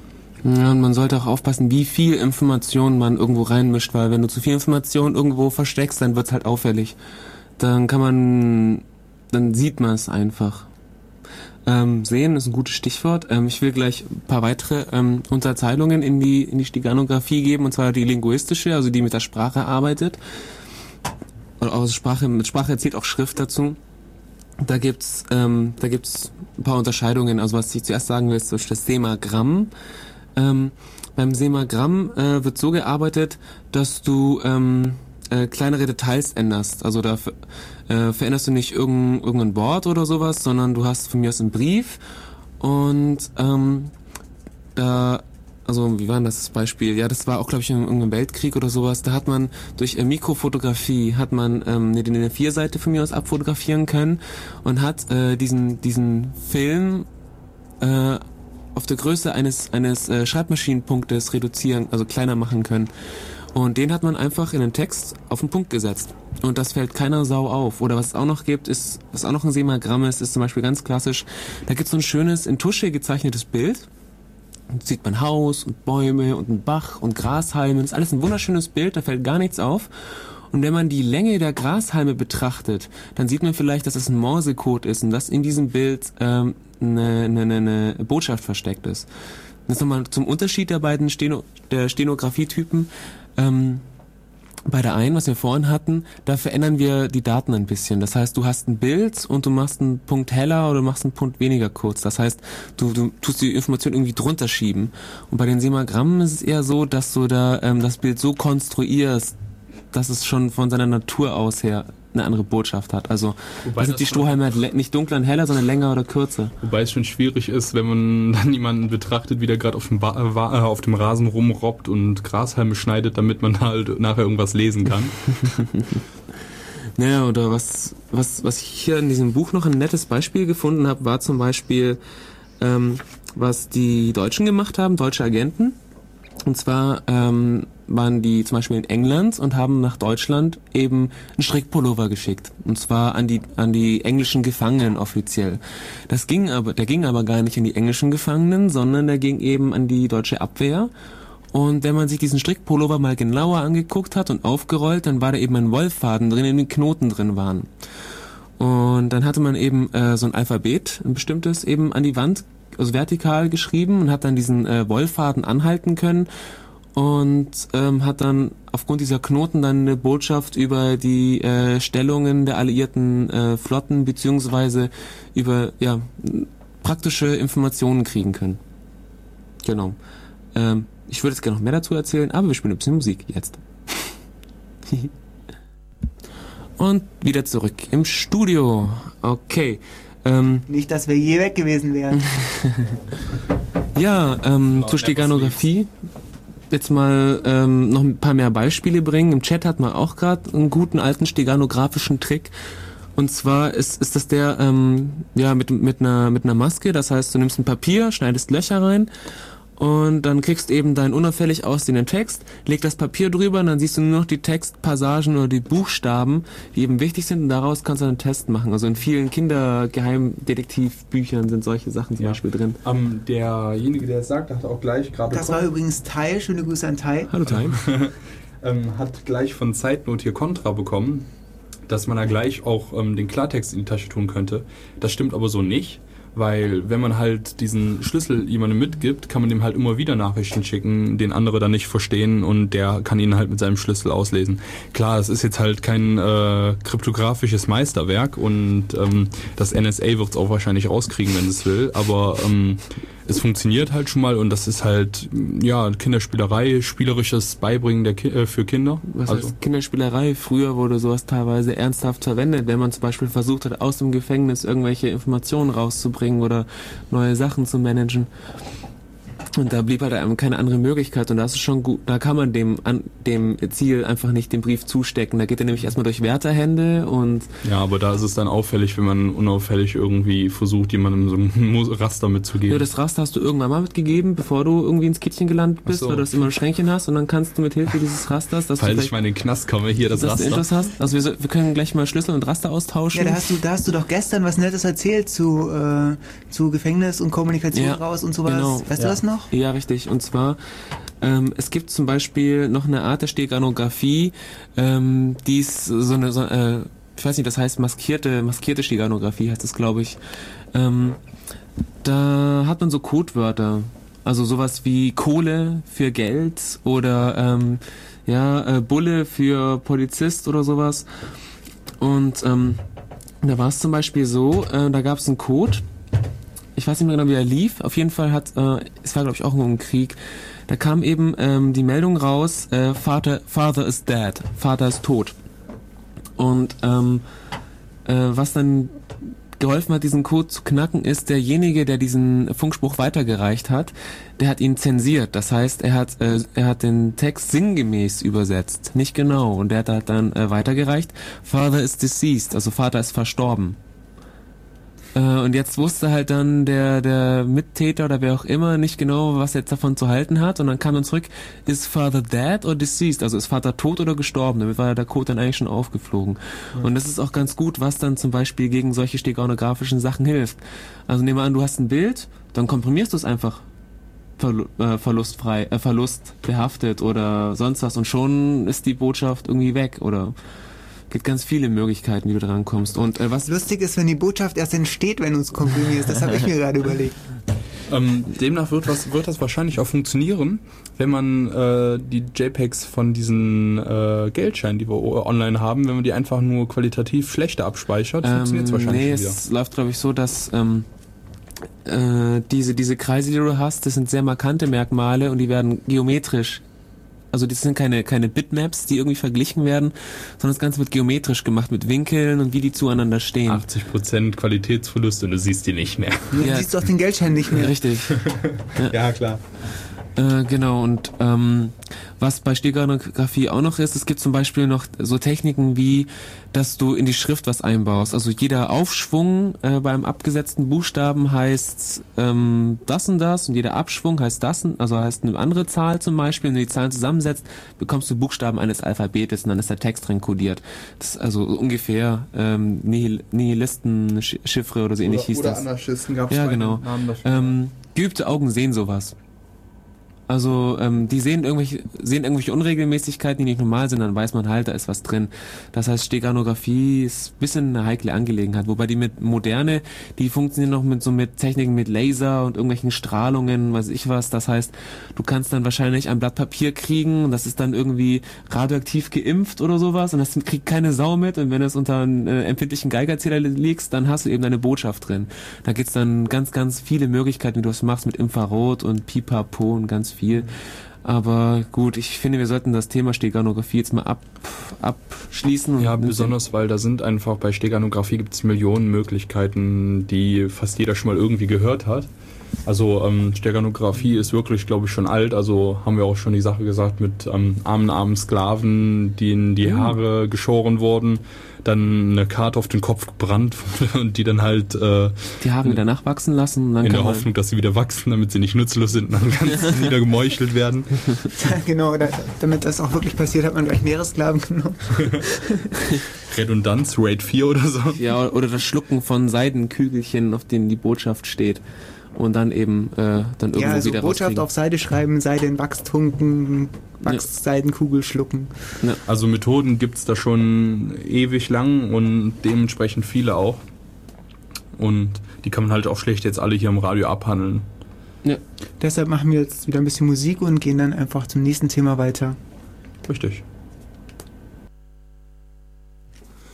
Hallo, willkommen bei unserem kleinen Krypto-Workshop. bei der Radio seid ihr gelandet, Radio Free FM. Ähm, kommt in unseren Chat. Äh, ja. Homepage ulm.ccc.de ja. slash dev slash radio. Telefonnummer ist 0731 938 6299. Und weiter geht's mit Krypto... Graphi. Genau, wollen wir ein paar kryptografische Systeme mal besprechen, was es so alles gibt. Ja, ich würde sagen, wir fangen dann mal an mit Chiffren. Beziehungsweise mit den symmetrischen Kryptosystemen. Ja, ich würde sagen, wir gucken jetzt erstmal bei Chiffren. Chiffren sind ähm, quasi Veränderungen des Textes an sich. Ähm, Im Gegensatz zu Codes, die ähm, quasi nur Synonyme darstellen. Aber ich würde sagen, das machen wir gleich mal. Hm. Du guckst mich gerade so fragend an, habe ich gerade Schwachsinn erzählt? Ja, ich habe es gerade für das Gleiche gehalten, ehrlich gesagt. nee, ähm, ist es nicht. Okay. Ich hoffe, ich habe jetzt auch gerade keinen Müll gelabert. Jetzt hast du mich nämlich wieder verunsichert mit diesem Blick. Ähm, also, Chiffren. Bekannt, also ähm, erstmal besprechen wir die verschiedenen Arten davon. Das sind zwei bekannte eigentlich. Das ist einmal sind das Substitutionschiffren. Substituäre, lateinisch ersetzen. Das heißt, man ersetzt ähm, einen Buchstaben zum Beispiel durch einen anderen. Ähm, ganz bekannter Sub äh, Substitutionsalgorithmus ist zum Beispiel ähm, der Rot 13 oder der Cäsar, die Cäsar-Rotation oder wie sie auch immer genannt wird. Cäsar-Chiffre, ja, Ja. Cäsar-Verschlüsselung. Also original war es, glaube ich, mit der, mit, dem, mit der Zahl 3. Sprich, wenn man ein A hatte, geht man 3 weiter, also B, C, D. Und hat dann statt jedem A quasi ein D gemacht. Und statt jedem D dann ein E, F, G. Also immer drei weiter. Und statt einem Z hat man wieder ein B gemacht oder C. Je nachdem, wie weit es ist. 1, 2, 3, C. Ja. Ähm, der Algorithmus, der wurde dann ähm, in der heutigen Zeit auch nochmal aufgegriffen. Das ist halt dieser Rot 13. Rot 13 hat halt den Vorteil gegenüber zu ähm, diesem Cäsar-Chiffre, dass man halt immer nur mit äh, 13, also 13 dazu addieren muss, um ähm, weiterzukommen. Sprich, also das Alphabet hat ja 26 Buchstaben. Und wenn man jetzt zum Beispiel ähm, C verschlüsselt, geht man 13 Buchstaben weiter. Ich weiß jetzt gerade aus dem Kopf nicht, wo man da landet. Bei C, drei weiter. 13. Ach, 13. Von C. Ja. Äh, warte mal. Wo der 13. Buchstabe ist. Weiß ich nicht. Ich glaube K oder L oder so, ne? Das ist ein 13 auf Hexadezimal. C, oder? Dann ist es L. Ja, ist ja auch eigentlich egal. Also man geht 13 weiter und landet bei halt irgendeinem anderen Buchstaben und geht dann nochmal 13 weiter und tada ist man wieder bei C. Das liegt halt einfach daran, dass wir 26 Buchstaben in unserem Alphabet haben. Mev zählt jetzt gerade. Murks liegt deprimiert auf dem Tisch. ähm, und äh, jetzt überlegt man sich wahrscheinlich, hey, ähm, in der heutigen Zeit, wer braucht denn da noch so einen schwachen Algorithmus wie Rot 13? Das ist eine gute Frage, ja. Ich habe mich schon gewundert, warum du das überhaupt erzählst. Ähm, ganz einfach, das hat, ein, das hat heute noch... Irk-Kiddies, oder? Nee, das hat noch sogar einen richtig so. tiefgreifenden Sinn. Ähm, es werden nämlich heu häufig ähm, brisante Newsgroups oder so, werden Rot 13 verschlüsselt, damit sie einfach nicht indiziert werden von den Suchmaschinen und so. Also ähm, jeder, der halt äh, es sieht, kann es halt schon entschlüsseln oder so, aber ähm, Google halt zum Beispiel nicht. Ah. Warum nicht? Ja, weil Google halt Also, nicht erkennen Google nicht kann. merkt, dass es Rot 13 ist. oder? Richtig. Warum nicht? Warum wohl? Sonst- ja, aber es ist, es ist doch, es ist doch einfach zu ja, detektieren. mit ja, dann musst, dann musst du halt mit dem Wörterbuch noch rangehen und auf jeden Fall macht die Arbeit Ja, deutlich schwieriger. naja, gut. Okay. Ja. Ja, Aber- darum haben auch, ich glaube, viele Newsreader haben zum Beispiel auch schon direkt einen Rot 13 Button oben, wo du drauf drückst und dann wird direkt in Rot 13 aus Rot 13 heraus. Äh, Ah, ich habe mich schon gefragt, für was der Button gut sein soll. hast du das auch schon mal gesehen? Die ja, gibt's, ne? habe ich gesehen, ja. Ja. VI kann auch Rot 13 verschlüsseln. Das geht mit äh, G. Ach, ich hab's vergessen. Ja, notfalls ein Perl Regex Einzeiler. ja, ähm, auf jeden Fall, da wird das immer noch benutzt. Das ist halt dafür da, dass diese Daten nicht indiziert werden oder nicht so einfach indiziert Das ist werden. cool, das wusste ich gar nicht. Naja, gut, okay. Ja, ähm, also das ist zum Beispiel ganz bekannte Substitutionsalgorithmen. Allgemein lassen sich Substitutionsalgorithmen oder Chiffren auch noch in zwei Kategorien unterteilen. Das sind einmal die monoalphabetischen und die polyalphabetischen. Alphabetisch sollte jedem klar sein. Mono und Polo, äh, Poly. Mono ist Einzel oder eins und Poly ist viele. Und ähm, das bezeichnet eigentlich nur die Anzahl der Alphabete, auf die abgebildet wird. Sprich, ähm, der Cäsar-Chiffre wäre monoalphabetisch, weil aus jedem A wird ein D. Immer ein B, genau. Oder ein D. D, ja. Hm. Und aus jedem äh, Z wird dann halt ein C. Also das ist halt immer so. Das heißt, wenn du dann irgendwann, wenn du weißt, hey, das ist mit dem Cäsar-Chiffre verschlüsselt und du siehst irgendwo ein C, dann weißt du sofort, hey, im Originaltext ist das ein Z. Ja. Kannst du also daraus schließen. Dann gibt's aber noch die polyalphabetischen, zum Beispiel den Vigenere-Chiffre. Ja, Spricht man den jetzt wirklich so aus? Niemand Weiß weiß, es. One-Time-Pad ist auch eins, Enigma war auch eins. Ähm, ja, One-Time-Pad ist ja eh noch eine andere Sache. Ja, aber es ist, ein Poly, ist eine polyalphabetische ja, Substitution. Aber ich würde sagen, die sprechen wir gleich auch noch an. Das heißt, ähm, in, äh, da wird in dem Fall ähm, hat jeder Buchstabe mehrere Möglichkeiten der Abbildung. Da kannst du zum Beispiel sagen, dass jedes A beim ersten Mal ein, um drei verschoben wird, also zum D wird und bei jedem an, bei jedem darauffolgenden Mal äh, um vier verschoben oder so. Dann verschiebt sich das ein bisschen. Ähm, das versucht, also das ist quasi auch so so eine positionsabhängige Verschiebung kann man es auch so sehen. Ähm, das macht man aus folgendem Grund, weil die Cäsar-Chiffre hat nämlich ähm, folgendes Problem, äh, was, glaube ich, von Arabern, glaube ich, ähm, als erstes entdeckt wurde oder so. Und zwar ist, ist es so, jede Sprache hat äh, gewisse Häufigkeiten. Das werdet ihr sicher schon kennen. Ähm, Im Deutschen kommt das E zum Beispiel sehr häufig vor, mit 17 Prozent oder so. Und danach kommt äh, das N und danach kommt das I. Das heißt, wenn du, wenn du irgendein deutsches Buch nimmst und zählst die Buchstaben, wie oft die vorkommen, und nimmst ein anderes deutsches Buch, dann wird es ziemlich ähnlich sein. Also wahrscheinlich sogar identisch. So ist es auch mit den doppelten Buchstaben wie EN oder CH und weiß ich was. So. Und ähm, bei dem äh, Cäsar-Chiffre, wenn du jeden Buchstaben in einen anderen übersetzt, da bleibt diese Häufigkeit erhalten. Das heißt, ähm, das E, das wird auf äh, F, G, H. Also jedes E wird auf H übersetzt. Das heißt, wenn das E am Anfangstext am häufigsten 17, also 17% vorkam, dann kommt das äh, H beim verschlüsselten Text auch um 17% vor. Und der, der Trick, wie man das jetzt knackt, ist ganz einfach und funktioniert wirklich super. Da kann man äh, einige Leute, die sich nicht auskennen, wirklich verblüffen, ist, du nimmst einen verschlüsselten Text und zählst einfach da die Buchstaben. Und der Buchstabe, der am häufigsten vorkommt, ist mit einer relativ großen Chance ein E. Und der am nächsthäufigsten vorkommt, wird wahrscheinlich ein M sein. Äh, je länger der verschlüsselte Text ist, umso genauer funktioniert das. Wenn du nur drei Buchstaben hast, dann hast du wahrscheinlich keinen häufigsten Buchstaben oder so und es hilft nicht. Aber wenn du, wenn du einen einigermaßen langen Text hast, das kann, können schon ein paar Sätze sein, funktioniert das ziemlich gut. Und Sorry, hm? sorry. Was man aber auch bedenken muss, ähm, was sehr wichtig dabei ist, dass das, was wir jetzt gesagt haben, für deutsche Texte gilt. Weil ja. bei anderssprachigen Texten sieht es halt wieder anders aus, muss man halt bedenken. Also im Englischen, zum Beispiel im Deutschen ist, glaube ich, die Wahrscheinlichkeit von einem E liegt, glaube ich, sogar bei 17 Prozent. Ja gesagt, 17, ja. ja. Ungefähr. Und äh, im Englischen bei 9 bei einem E. Echt so wenig? Ja. Und im Hawaiianischen ist es so, da gibt es nur zwölf Alphabete, das heißt, da gibt es die meisten Buchstaben gar nicht. Da sieht nochmal ganz anders aus. Aber okay. Ja, und Kyrillisch ist auch noch mal ein eigenes Alphabet. Naja, was ich noch sagen wollte, man nimmt einfach am besten einen Referenztext in der Sprache äh, und, und zählt dort einfach mal die Buchstaben. Ja, und dann hat man auch schon seine Statistiken. Genau. Ja, und das, das Polyalphabetische, das hat jetzt, hat jetzt folgenden Trick. Und zwar, das E im Cäsar-Schriffel kam zu 17% vor. Und im Verschlüsselten auch um 17%. Und der, der Gedanke ist jetzt, bei der, bei der polyalphabetischen, ich mach's so. Ich habe zwei, zwei Verschlüsselungszeichen für E zum Beispiel. Und zwar einmal wird das E in das verschlüsselt, aber auch äh, beim nächsten Mal in das. Das heißt, ähm, ähm, da es kommt äh, das H, wenn es zum Beispiel in H und in V verschlüsselt wird, das E, dann kommt das H nur noch ähm, zu ähm, zu, zu ähm, 9% und das F kommt auch nur noch zu 9%. Das heißt, die Häufigkeiten verschwimmen mehr. Ich hoffe, ich habe das einigermaßen gut ähm, mit ähm, ähm, also einigermaßen gut erklären können. Und dann, dann dachte man auch relativ lang, dass wenn du wenn du alle Alphabet, also alle Buchstaben möglichst verschwimmen lässt, dass das dann nicht mehr zu knacken ist. Aber das geht doch noch. Ähm, ich weiß nicht, ob das vielleicht jemand anderes erzählen will oder so, damit ihr nicht einschlaft, wenn ich immer nur labere, oder soll ich kurz erklären, wie diese polyalphabetische Substitution geknackt wird? Wollt ihr das wirklich wissen? Okay, ich leg los. Ähm, ich sollte vielleicht erstmal erklären, wie, wie, das ungefähr funktioniert. Und zwar, ähm, eine Möglichkeit ist, ihr schreibt euren Text, den ihr verschlüsseln wollt, einfach hin. Eine Zeile, bla bla bla. Dies ist ein Geheimtext oder was auch immer. Oder ich brauche mehr Geld für einen neuen Mordanschlag. Was ist ich was. So, und jetzt denkt ihr euch ein Codewort aus. Lass es zum Beispiel Birnensaft sein.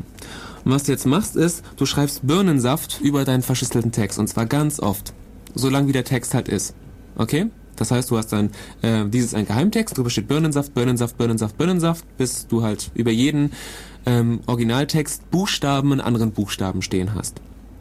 Okay. Und ähm, was du jetzt machst, ist zum Beispiel, ich gucke uns mal die erste Spalte an. Äh, da habe ich ja dieses ein Geheimtext, also der Klartext, Buchstabe ist ein D und der Verschlüsselungsbuchstabe ist ein B. Und dieses B, zweiter Buchstabe, heißt, dass dieses D jetzt um 2 verschoben wird. Das heißt, äh, D 2 verschoben ist F. Okay, bei der zweiten Zeile zum Beispiel ist es dann so, da hast du im Klartext, dieses ein Geheimtext, ein I und im, äh, im Schlüssel nimmst du dann das I von Birnensaft, zweite Zeile, äh, zweite, zweite Spalte. Das heißt, das I ist der achte, neunte Buchstabe und ähm, das, I, das, das andere i wird dann um 9 verschoben. Das ist dann äh, 8 plus 9 ist 11. Das ist dann ein K. das 9, elf? 9 plus 9, du hast ja zwei i's gehabt, also bist du KL. Ach so, dann ist, bin ich... Bei Neun, 18. nee, ist 18. 18 ist S. Nee, R. R. Man muss Ja, dazu R. sagen, man macht das gerade aus dem Kopf und hat kein Alphabet vor sich liegen oder Ja, sowas. Ähm, genau. Und ähm, was jetzt, was jetzt auffällig ist, jetzt nehmen wir mal nicht den Schlüssel Birnensaft, sondern wir nehmen den Schlüssel ABC, ABC, ABC. Okay? Und ähm, man greift jetzt folgendermaßen an. Wenn man sich das genau anguckt, ähm, dann wird einem auffallen, dass jeder dritte Buchstabe in einem Geheimtext mit dem gleichen Schlüssel verschlüsselt worden ist, nämlich mit dem A, weil der Schlüssel nur drei Zeichen lang war. Das heißt, der erste Buchstabe im Geheimtext ist äh, mit dem A verschlüsselt, der zweite Buchstabe im Geheimtext war mit dem B verschlüsselt, der dritte Bu Buchstabe im Geheimtext war mit dem C verschlüsselt und dann der vierte wieder mit dem A. Das heißt, ich habe so ein Raster drin. Das heißt, jeder dritte Buchstabe, äh, jeder vierte, jeder dritte, jeder dritte, ach ist egal, ihr wisst schon, was ich meine, ist immer, hat immer die gleiche Verschiebung drin. Und was hatten wir vor mit der gleichen Verschiebung? Klar, bei der gleichen Verschiebung bleibt die Häufigkeit erhalten. Das heißt, wenn ich weiß, wie lang der Schlüssel ist, ähm, kann ich auch äh, durch diese Häufigkeit wieder ähm, durch Häufigkeitsanalyse eben ähm, ja den Ursprung herausfinden. Aber woher weiß ich, wie lang der Schlüssel ist? Ähm, und was man halt dabei bedenken muss Ja. bei dieser äh, So schöne rhetorische Frage und der geht einfach nicht drauf ein. Ja? Nein, ähm, ich wollte noch eine andere Schwierigkeit aufzählen. Du hast es nämlich gerade so auch einfach als selbstverständlich hingenommen, dass wenn man halt jetzt diesen Text mit dem Schlüssel verschlüsselt, dass ähm, wenn der Schlüssel kürzer ist, dass der einfach immer wieder drangehangen wird. Ja. Das ist nämlich- ha- Hab ich ja gesagt. Edge. Verdammt, Ja, hat er gesagt. Mhm. hm, da habe ich geschlafen. Jetzt gehört nicht, ne? Scheiße. Na gut, also man muss jetzt halt rausfinden, wie, da waren wir stehen geblieben, Ja. wie groß der Schlüssel ist. Da wenn wir das wissen, dann können wir einfach wieder die Häufigkeitsanalyse anwenden und dann praktisch äh, auf den Klartext kommen. Und wie finde ich raus, wie groß der Schlüssel ist? Also da gibt's da gibt's mehrere Verfahren. Das, ich glaube, da was ein Stichwort ist glaube ich Koinzidenzindex, aber den habe ich gerade nicht parat. Das nächste Stichwort ist glaube ich Kappa. Kappa, äh, irgendein Buchstabe, ich glaube ein griechischer Kappa-Verfahren oder so. Das funktioniert so. Ähm, die deutsche Sprache hat nämlich eine Eigenart. Wenn du einen deutschen Text nimmst und ähm, legst einen deutschen Text drunter und vergleichst mal die Wort, äh, die Buchstabenübereinstimmungen, dann wird man sehen, dass die deutsche Sprache einfach eine gewisse, einen gewissen Prozentsatz immer an gleichen Buchstaben hat. Das funktioniert ganz gut. Das heißt, ich nehme einen deutschen Text, lege einen anderen drunter, dann zählt man die doppelten Buchstaben, die eben übereinander liegen quasi, und dann kommt man irgendwie, ich weiß, ich habe jetzt nicht im Kopf, auf 17 Prozent oder so. Aber wenn du jetzt ähm, einen verschlüsselten, Te also äh, einen, einen Zufallstext irgendwie, Zufallsrauschen oder so nimmst und legst einfach zufällige Zahlen übereinander, dann äh, bekommt man einen Prozentsatz, der viel kleiner ist. Nur ein Prozent stimmt dann überein. Das heißt, man kann sehen, dass in der deutschen Sprache eine gewisse Struktur ist. So. Ähm, jetzt ist es so, diese Struktur geht ja durch diese polyalphabetische Substitu Substitution verloren. Fast verloren, muss man dann sagen, weil du machst jetzt folgendes, du nimmst den verschlüsselten Text und ähm, legst jetzt nochmal so ein bisschen verschobenen, verschlüsselten Text runter. Also legen verschlüsselten Text und verschlüsselten Text. Okay, so. Jetzt liegt der Text unter sich selbst. Das- Das heißt, ich habe 100% doppelte Buchstaben. Das heißt, über dem ersten Buchstaben liegt halt der gleiche Buchstabe nochmal. Okay, klar, das ist einfach. Jetzt verschiebe ich diesen Text um eins. Um einen Buchstaben. Okay? So, was passiert jetzt? Ähm, jetzt liegt ein Buchstabe. Wie soll ich das jetzt erklären? Das ist nicht so einfach. Hm. Ja gut, ich, ich, ich, ich verschiebe den Text und berechne dieses Kappa, oder wie das heißt, die, die übereinstimmenden Buchstaben. Und ich kann euch jetzt schon sagen, dass die sehr klein werden werden. Dass dieser Prozentsatz der doppelten Buchstaben sehr klein sein wird, weil ähm, jetzt liegen Buchstaben folgende untereinander. Und zwar, es liegen jetzt immer Buchstaben, die mit A verschlüsselt worden sind, unter Buchstaben, die mit B verschlüsselt worden sind. Wisst ihr, was ich meine? Und zwar, ähm, wenn sie untereinander liegen, liegt alles A verschlüsselt unter A verschlüsselt, alles B verschlüsselt unter B verschlüsselt, also ABC ist das Codewort jetzt. Wenn ich es um 1 verschiebe, dann sind die äh, A verschlüsselten Buchstaben unter B und so weiter und so fort. Wenn ich es um 2 verschlüssele, dann liegen die A verschlüsselten Buchstaben über C. Und wenn ich es um 3 verschiebe, dann liegen die A verschlüsselten Buchstaben wieder über A verschlüsselt, weil da so eine Periodik drin ist. Das heißt, jetzt plötzlich springt der Prozentsatz von den doppelten Buchstaben wieder auf seine 17% oder so. Verschiebe ich es um 4, geht er wieder runter. Das heißt, ich verschiebe den Text so lange, bis ich plötzlich so, so ein, so ein, so ein Peak von Prozentsalten hast. Das heißt, du hast im 1%, 1%, zack, plötzlich hast du 10% Übereinstimmung der Buchstaben. Dann weißt du, oh, Moment mal, da äh, sind die Schlüssel, da decken sich die Schlüssel. Dann verschiebst du es weiter und plötzlich fällt dir auf, dass jedes Mal, wenn ich es um drei Zeichen verschoben habe, dass ich so, ein, so einen Sprung habe. Das heißt, du kannst daraus schließen, dass der Schlüssel die Länge 3 hat und dann guckst du einfach jedes dritte Zeichen an und machst eine Häufigkeitsanalyse. Dann guckst du jedes zweite Zeichen an, machst eine Häufigkeitsanalyse, jedes dritte Zeichen und so weiter und so fort und dann hast du den deutschen, den, also den ursprünglichen Text wieder. Ähm, das lässt sich auch automatisieren. Ja, man, man muss noch dazu sagen, so eine Häufigkeitsanalyse bringt natürlich nicht den gesamten Text äh, ja, zuverlässig wieder, sondern zuverlässig eben die Buchstaben, die sich gerade prozentual, äh, ja, die sich sehr stark praktisch hervorheben, wie im Deutschen das E, zum Beispiel das N, und die ganzen anderen Buchstaben, die ungefähr gleich verteilt sind, so wie, was ich, J und Z oder so, keine Ahnung, die, die, die tut man dann halt nach dem Sinn erschließen. Ja, genau. Das quasi. heißt, also vom, wenn man es automatisiert, könnte man noch ein Wörterbuch drüber laufen lassen und halt die Wörter, die dann gut passen, bei denen, die die meisten Übereinstimmung haben, dann eben äh, Ja, stimmt. substituieren. Das ist noch und wichtig dann, zu sagen, Genau. Wird Rechtschreibhilfe oder so. Ja, zum Beispiel die Rechtschreibhilfe. gut. Ja, so viel noch zu, die, zu dem Poly- Wir und haben sehr viel geredet. Ja, ja. Ich hoffe, ihr seid noch da. Hallo? Wir spielen, ja. Hallo? top. Wir spielen wieder ein bisschen Musik und danach Alles klar. geht's um Ekim. Ja, danach erzähle ich mal was von Transpositionschiffren. Genau, das machen wir. Da sind wir wieder. ähm, das allgemeine Chaos hat uns wieder eingefangen, eingeholt. Ja, ich meine, die letzten Sendungen liefen relativ reibungslos, da musste es jetzt mal wieder zuschlagen. Ja, Richtig, um die Natürlich. Harmonie im Universum wiederherzustellen zwischen äh, Eristik und Anaristik. Okay, ich erzähle mal über Transpositionschiffren. Ähm, Transposition, da geht es um die, wie, wie schon im Wort drin steckt, um die Position. Ähm, da ist also sehr wichtig, an welcher Stelle ähm, das im Klartext steht, der zu verschlüsselnde Buchstabe. Ähm, es gibt zum Beispiel, was da sehr bekannt ist, ist die sogenannte Rechteckverschlüsselung. Ähm, das kann man, wenn jemand gerade Lust hat und Zeit, kann er das ja mal ausprobieren. Ähm, das ist eigentlich ganz einfach. Ähm, angenommen, wir haben mal das Wort ähm, Wurstsalat. Und das wollen wir jetzt verschlüsseln. Jetzt, so, ähm, jetzt könnten wir, wenn man, ähm, jetzt schreiben wir Wurstsalat in Kästchen. Wenn wir das so nebeneinander schreiben würden, dann hätten wir, ähm, Gott, Wurstsalat, Wurstsalat. Wie viele Buchstaben hat Wurstsalat? Al Art. Wenn es ein zweimal irgendwas Kästchen ist. Was machst du gerade da? Ich guck gerade, wie viele Buchstaben Wurstsalat hat und wollte mir das gerade mit dem Perl-Einzeiler ausgeben lassen, aber du hast mich zu schnell wieder ans Mikrofon gezwungen. Du kannst auch einfach zählen. Zehn. Uh, Okay. War es ein Einzeiler oder gezählt? gezählt. Uh. Okay. Ich habe mit dem Kopf gegen die Tastatur gehauen und es kam was Komisches raus, dann habe ich es lieber gezählt. Ja.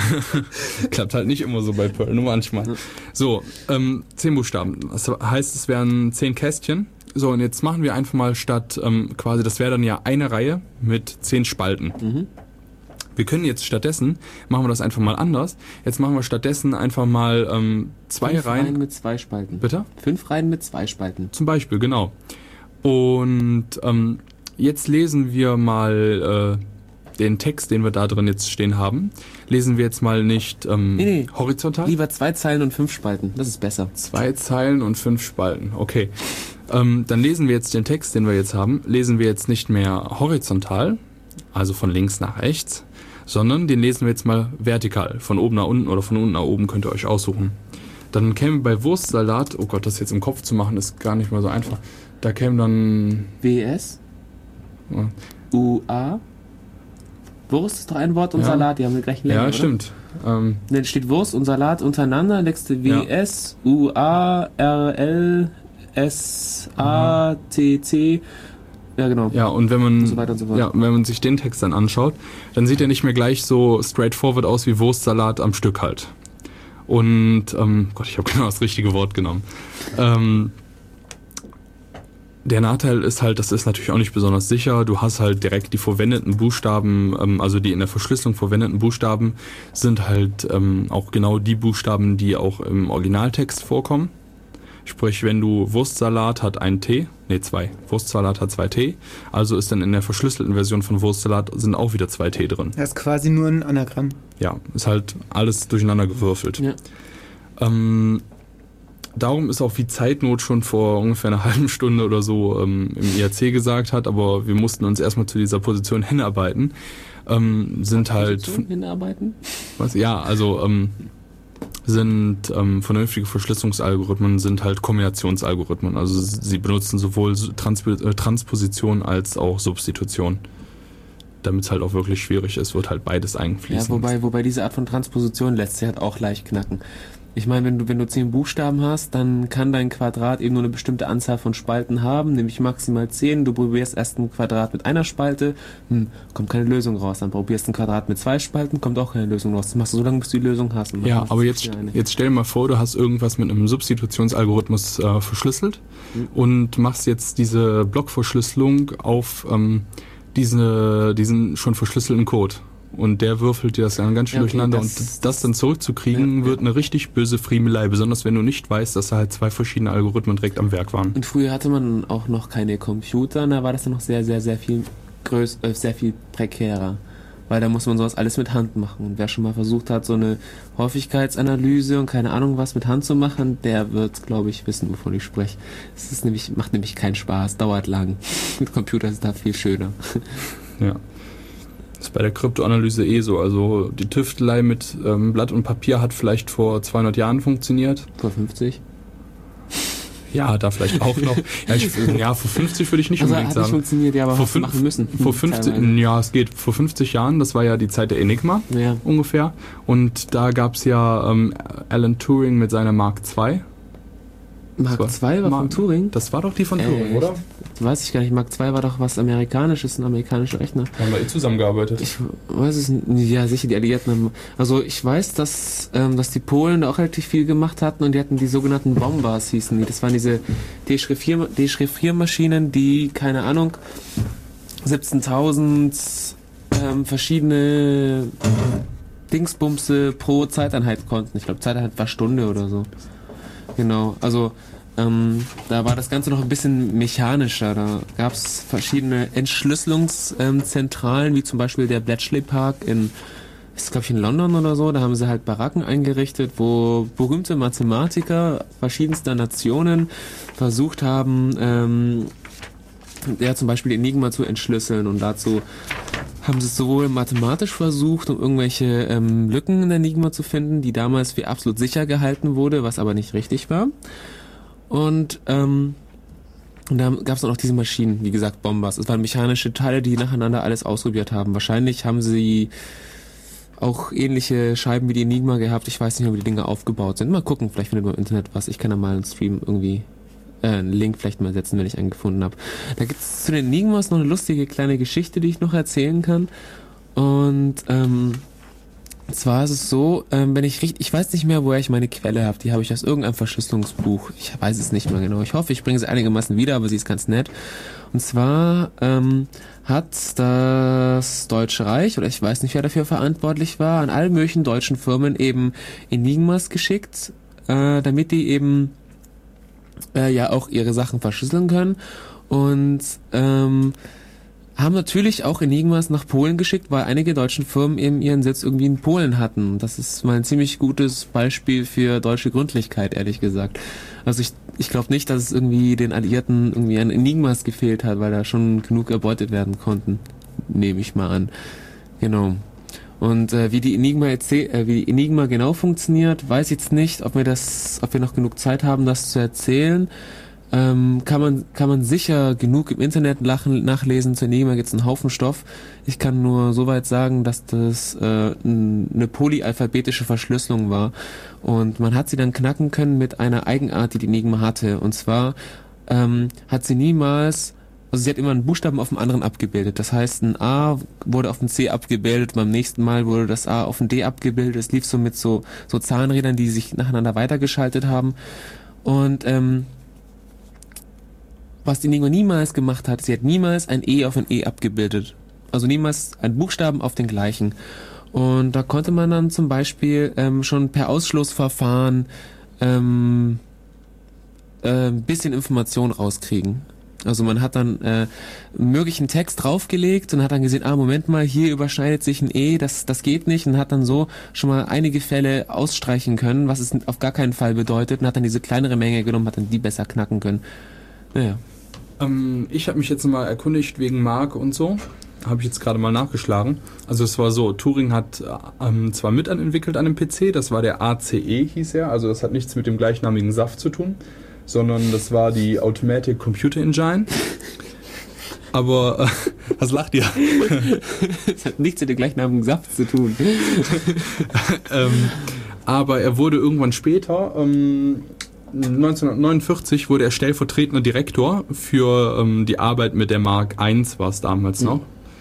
Und ähm, wie du richtig sagtest, die war von den Amis, aber die haben die wohl gesponsert oder so. Mhm. Also nur so Interesse halber habe ich jetzt auch noch weiter geguckt. Ähm, das Ding hat 35 Tonnen gewogen. Geht er noch? Also ich will die nicht tragen. Naja, gut, es war halt damals. Heutige Maschinen wiegen nicht mehr als 5 Tonnen. Ja. Also äh, war auf jeden Fall schon ein ganz schöner Brocken und ähm, die Amis haben die halt bis 59 eingesetzt und haben damit halt so Ballistik und sowas berechnet. Hm. Also Parabeln. Ja. Quasi. Genau. Okay, wie lange haben wir jetzt schon geredet eigentlich jetzt am Stück? Sag mal mal schnell, ich sehe die Ähm, eh nicht. Ja, genug. Ich würde sagen, wir machen noch ganz kurz Musik und dann wir laufen nämlich wieder in die Endphase zu. Ah, Oh. Unsere. Sendung leider, leider. Uns geht Oh, ich nämlich, seh's. uns rennt die Zeit davon. Wir hätten noch einen Haufen Stoff. Die Frage ist halt, ob jemand noch hier kommt. Hier ist heute so alles so zu und abgeschottet. Ja, wir, wir, wir spielen mal Musik und schauen mal nach, ob schon jemand da ist. Oder? Ja. Ja. Ein abruptes Ende, aber wir haben es nicht verschlafen, Gott sei Dank. Nicht Ähm, schon wieder.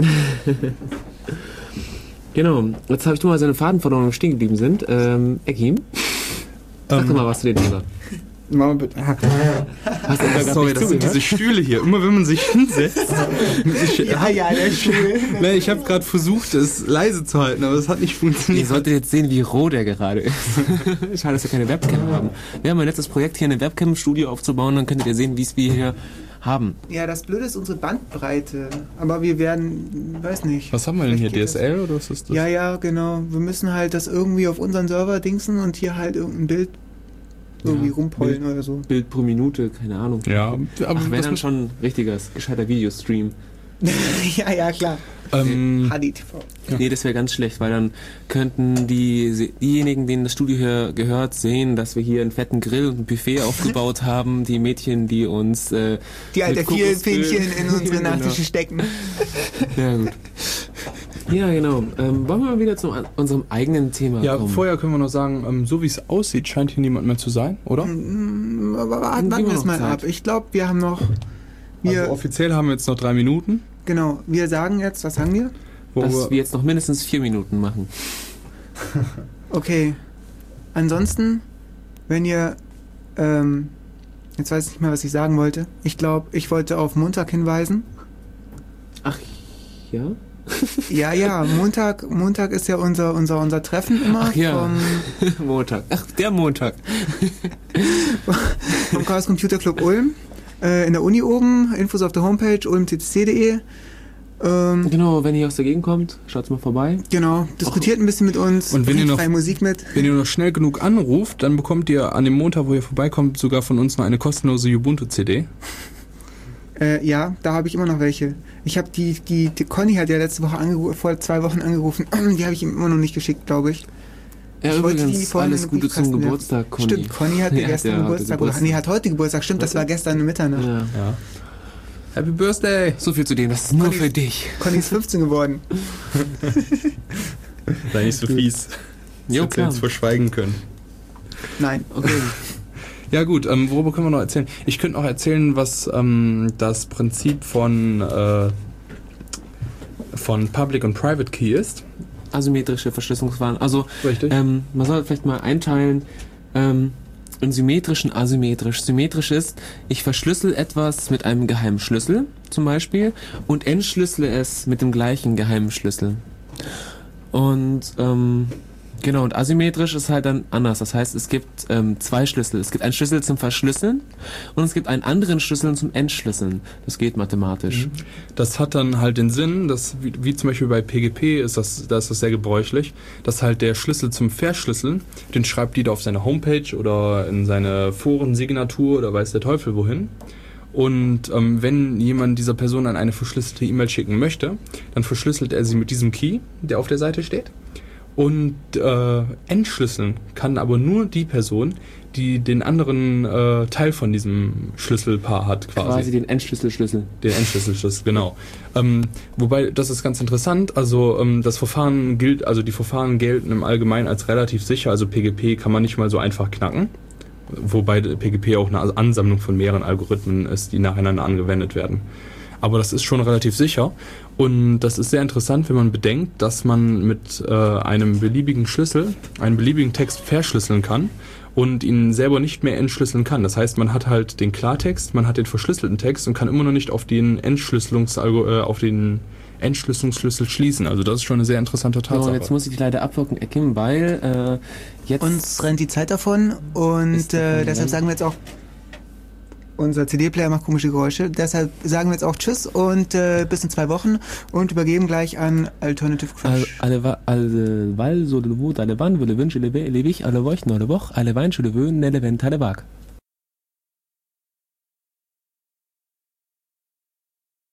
Und hier sind wir wieder, Def Radio, doch nicht Alternative Crash. Wir konnten äh, unseren Nachfolger überreden, uns doch noch eine halbe Stunde zu lassen, damit wir euch noch ein bisschen Radio bieten können. Ich hoffe, ihr seid noch da.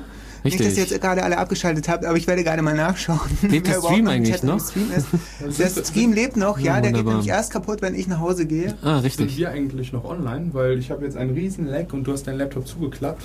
Oh nein, mein Internet geht Nein, wir nicht sind mehr. nicht online, aber wir sind gleich wieder online. Okay, Aber wahrscheinlich hört Ähm. eh niemand mehr zu. Oder? Hallo? Schweigen. Solevo, lalewang, kalewan, edewich, Jetzt nolewoch, fängt er schon wieder an. lalewas, elewer, cdw, lelewen. Ja, jetzt, Moment. Das ist vielleicht auch eine Sache, die man noch mal kurz ansprechen könnte. Das ist einfach äh, kleine Geheimsprachen unter einzelnen. Leuten. Meth versteht jetzt gerade, glaube ich, niemand. No, doch, sicher ein paar. Aber es gibt noch ganz andere Varianten. Ähm, Zum Beispiel die Sprache unter Frauen. a bobaro, do di, ko kanon, non, ich hoch, do doch hoch, non noch hoch, ähm, non nicht hoch, tots. Quasi, ja. So, so. Go gut, tots. ja. Richtig, dann versucht das mal irgendwie herauszufinden, was das hieß, das ist ganz nett. Ihr habt den Stream oder ladet einfach runter und dann findet es mal heraus. Könnt ihr ein bisschen üben. Ähm, was vielleicht auch noch ganz interessant wäre, was du noch erzählen könntest, war das, was du gestern gelesen hast mit den Zwillingen. Mit den Zwillingen, ja, richtig. Also ähm, zum Thema Sprache, ich habe noch ein bisschen nach Sprache recherchiert, ähm, weil die auch noch ähm, ja ähm, ähm, an, an Steganographie ranschreddert sozusagen. Es gibt ja, wie ich vorhin schon mal gesagt habe, eben äh, so quasi Geheimsprache. So Kohlen für Geld, mein, mein Lieblingsbeispiel oder was weiß ich was. Und was, was zum Beispiel auch ist, ist häufig auftritt, ist, dass zwischen ähm, Zwillingen, zwei Zwillingen, äh, dass zwischen denen, äh, dass die sich eine Sprache, au- also eine eigene Sprache entwickeln, die irgendwie dann kein anderer versteht, aber mit denen die Zwillinge kommunizieren können, so in den ersten Jahren.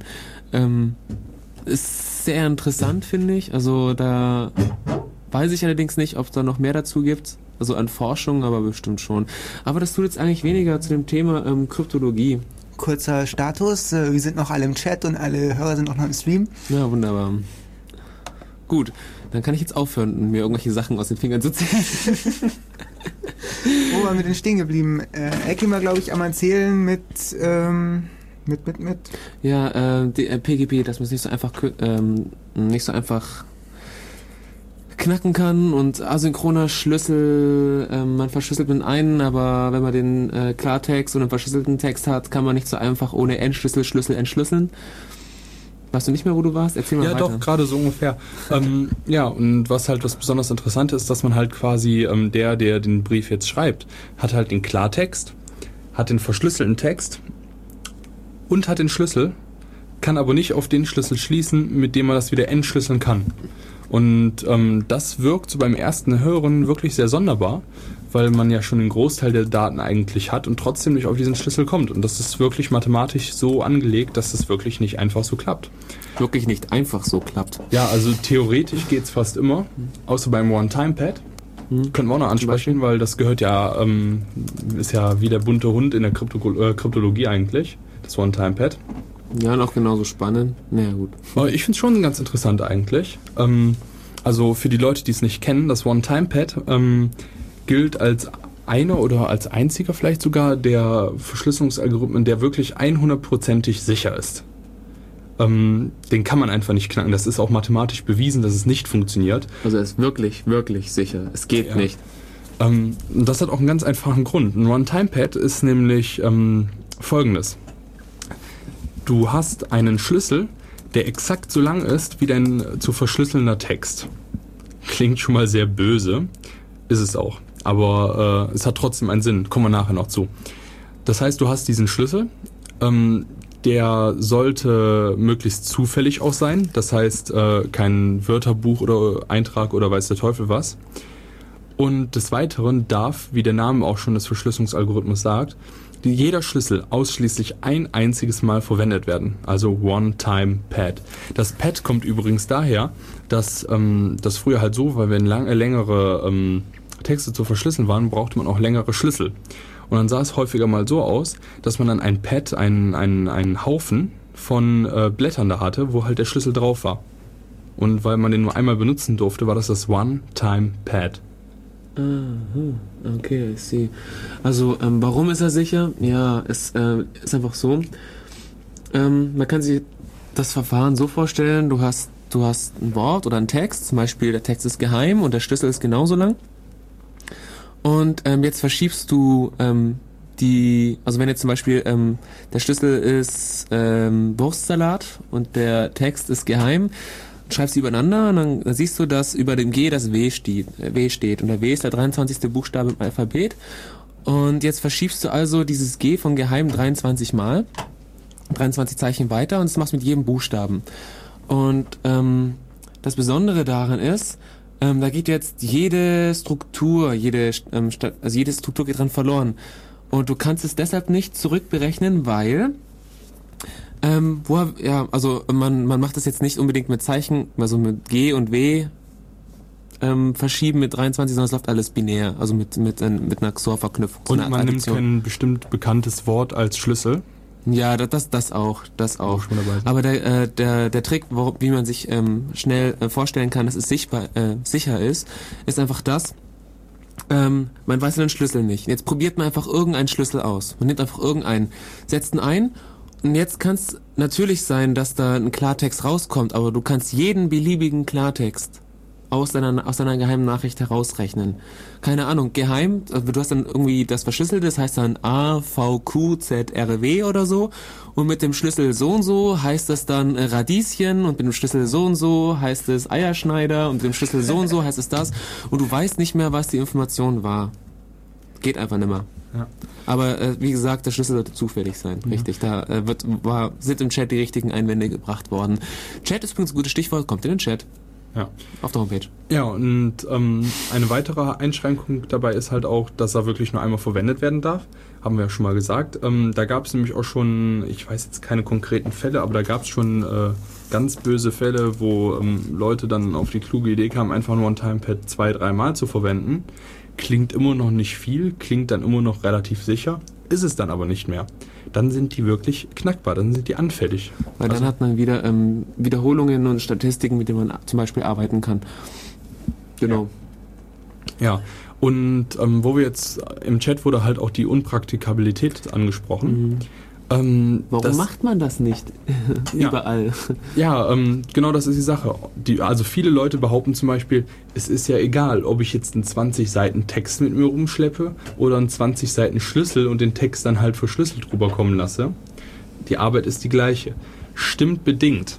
Ähm, was man bei diesen One-Time-Pads machen kann, ist zum Beispiel ähm, 5000 auf Vorrat generieren, deinem Kumpel äh, jeweils den Block mitgeben und dann kannst du ihm 5000 Nachrichten schicken, wenn ihr halt ausgemacht habt, in welcher Reihenfolge ihr die One-Time-Pads ab abarbeitet. Hast Quasi. du auch gerade was sehr, sehr Wichtiges gesagt. Du hast gesagt, die One-Time-Pads dem Kumpel mitgeben.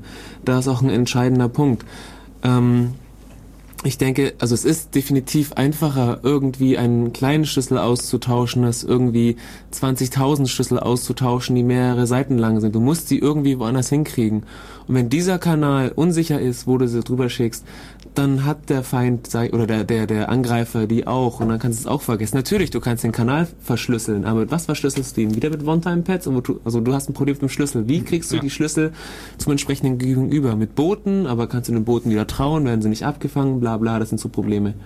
Ja.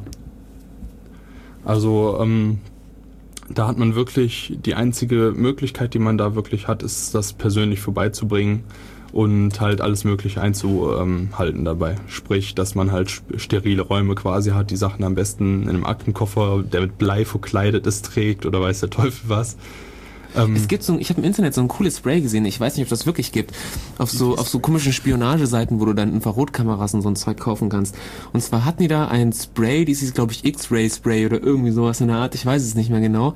Äh, damit konntest du äh, Briefkuverte einsprühen und die sind dann transparent geworden. Also normales Papier ist transparent geworden und äh, nachdem das Zeug wieder verdampft war, war es dann wieder sichtbar, also wieder äh, undurchsichtig. funktioniert das auch mit BHs und Tops und so oder? Ähm, ich habe schon überlegt, ob ich das kaufen soll, aber äh, ich habe erstmal äh, der, der Quelle nicht so ganz getraut. Also ich habe mehrere gesehen, die das Erinnert gab. mich ein bisschen an das Waveland-Spray. ja, es gibt äh, irgendwo bei Ebay gab's so ein Wifi-Spray, das irgendwie das äh, Waveland schneller macht. Genau. Gibt's bei Ebay. Sucht mal nach Wifi. Schneller? Ich dachte, das erzeugt eine Waveland-Wolke um dich rum. Dann hätte ich's schon in meinen Händen. Nein, Ich habe ja Waveland um mich herum. Äh, zum Thema Schlüssel übertragen. Ich weiß jetzt nicht, äh, haben wir da schon... Äh, Diffie man- Hellmann haben wir noch nicht erzählt. Ja, das wäre doch mal... Wir spielen ein bisschen Musik und dann erklären wir euch, wie man einen Schlüssel durch die Gegend schickt, äh, ohne dass... Ja, Richtig. dass Und, er abgefangen und wir wird. sollten noch erzählen, was Hashes sind. Einwegverschlüsselung. ganz Die sind vergessen. auch sehr wichtig, erwähnenswert. Okay. Gut, dass wir so viel Zeit haben. Ja. ja. Bis später.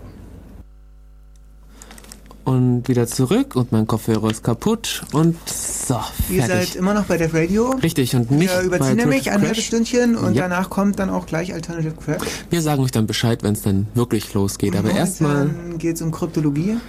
richtig, und wir wollen uns, ähm, okay, wir waren vorhin bei One-Time-Pads und ähm, da wurde das Problem ähm, erwähnt, wie tauscht man die Schlüssel jetzt aus? Also wie sage ich jetzt meinem Partner, dass der Schlüssel so und so ist? Weil ähm, ja, über Telefon kann abgehört werden, über Post kann gelesen werden, dem Boten, dem musst du vertrauen, bla bla bla, und das ist alles angreifbar.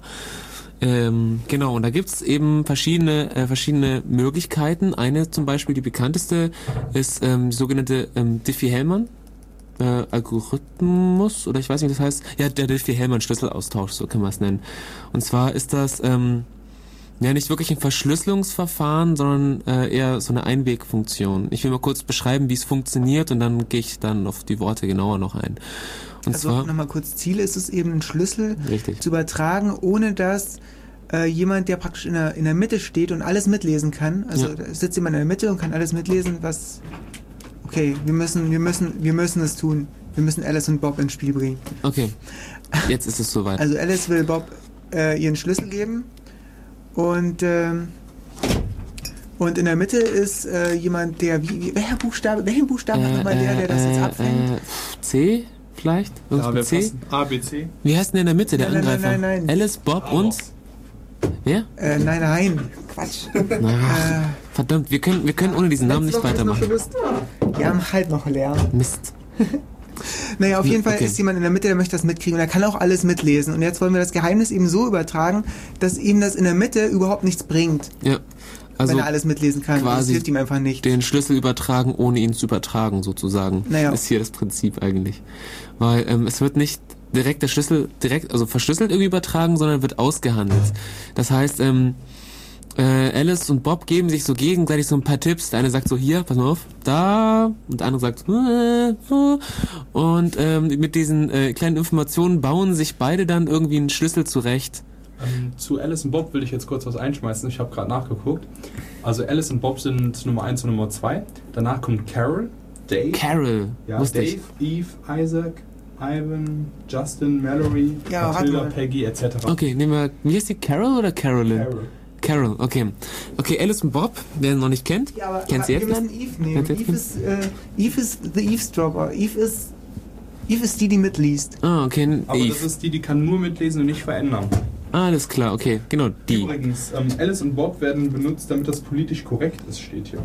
Und den Link, wo wir jetzt gerade die Informationen rausgefunden haben, das ist nämlich eine Wikipedia-Seite, stelle ich gleich Ah. mal online auf unsere Homepage, dann könnt ihr Wie ist mitlesen. denn das Stichwort von der Wikipedia-Seite? Alice und Bob. Alice und Bob. Okay. Ähm, ich schreibe mal, ich, ich beschreibe mal kurz die Funktionsweise von diesem Diffie-Hellman-System. Okay. Gegeben, du hast Alice und Bob und die reden miteinander über ein unsicheres Medien, Medium, irgendeine Kabel oder Funkleitung, keine Ahnung was. Auf jeden Fall versuchen sie über dieses unsichere Medium, lass es mir aus auch Post sein, eben äh, einen Schlüssel auszuhandeln, mit dem sie dann eben ihre zukünftigen Botschaften ähm, verschlüsseln können.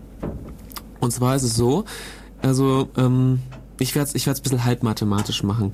Also ähm, man einigt sich da zuerst auf eine Primzahl und auf eine, auf eine Primitivwurzel. Hm, ja gut, man einigt sich auf eine Primzahl, das ist wichtig. Und zwar ähm, ist es egal, ob die geheim oder nicht geheim ist. Das heißt, ähm, die wird über die Leitung geschickt. Das heißt, ähm, Bob sagt zu Alice, hey, wie wär's mit, keine Ahnung, elf oder so. Äh, Die Primzahlen sind ein bisschen größer, sollten ein bisschen sehr viel größer sein. Aber darauf kann ich dann später noch zurückkommen. Auf jeden Fall wird eine Primzahl geeinigt.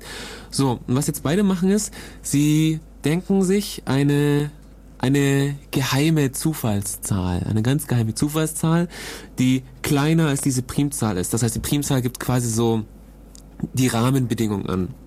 So, das heißt, ähm, Alice denkt sich eine Zahl und Bob denkt sich eine Zahl und die wird nicht über die Leitung geschickt, die bleibt geheim. Und ähm, keiner weiß, außer eben Alice oder eben Bob, wie diese Zahl heißt. So, und jetzt ist es so, ähm, jetzt berechnet Bob mit Hilfe dieser Primzahl und seiner geheimen Zahl irgendein Ergebnis und Alice berechnet mit ihrer Geheimzahl und ihrer und, der Primzahl irgendein Ergebnis. Und ähm, diese Berechnung, ähm, die ist ganz einfach. Die kannst du, das ist eine, ist eine Potenzierung. Also du, ähm, ja, du potenzierst das irgendwie, das geht ganz schnell, aber das rückgängig zu machen, diesen Logarithmus, das ist wieder schwer. Das heißt, die haben jetzt ihre Geheimzahl irgendwie mit der mit der Rahmenbedingung ver, ähm, ver, verwurstelt und dieses verwurstelte Produkt schickt jetzt Alice zu Bob und ähm, Bobs schickt es dann zu Alice. Das heißt, sie tauschen sich diese verwurstelten Geheimzahlen quasi zu. Und Eve ähm, hat bis jetzt nur die Rahmenbedingungen mitgelesen. Okay, von mir aus, sie darf sie haben. Die gedachten Zahlen sind kleiner als diese Primzahl. Und Elle, äh, Eve kriegt dieses verwurstelte Zeugs. Und mit diesem verwurstelten Zeugs kann sie dummerweise nichts anfangen. Weil das eben sehr schwer zurückzurechnen ist. Also ich kann es euch ja mal kurz sagen. Äh, man nimmt seine Geheimzahl, dann, äh, falsch, man nimmt, man nimmt diese Primitivwurzel, von der ich am Anfang erzählt habe, so eine zweite Zahl, die habe ich jetzt unterschlagen, ist egal. Ähm, die wird potenziert mit der gedachten Zahl und dann wird modulo Primzahl genommen, für die, die es wissen wollen. Aber die können auch in Wikipedia nachgucken. Auf jeden Fall, dieses Hochnehmen, das geht ganz einfach, aber daraus die Wurzel, äh, den Logarithmus zu ziehen, um wieder zu diesem, zu diesem A zu kommen, das ist schwer und das kann Eve nicht. Zumindest nicht in diesem Jahr. So. Jetzt haben eben die beiden sich diese komischen verwurschtelten Zahlen ausgetauscht. Das heißt, Alice hat eine und Bob hat eine, die sind jetzt noch verschieden. Und jetzt nehmen sie diese beiden verwurschtelten Zahlen und äh, machen damit eine bestimmte Berechnung. Und voilà, es kommt eine neue Zahl raus. Und die ist dann der Schlüssel. Die ist auf beiden Seiten gleich. Die ist auf beiden, ja, das muss man dazu sagen, genau. Und die ist auf beiden Seiten gleich. Das kann man, also schaut's, schaut's am besten irgendwo, sucht nach Diffie Weil- Hellmann, Genau, Eve Wikipedia-Seite kann ist damit eben nichts anfangen, weil sie die, die Schlüssel, äh, nee, also die Werte nicht kennt, die sich die Alice und Bob jeweils vorher unabhängig voneinander ausgedacht Richtig. haben. Sie weiß nur die, aus, die beiden, die ausgetauscht worden sind, aber das bringt ja gar nichts.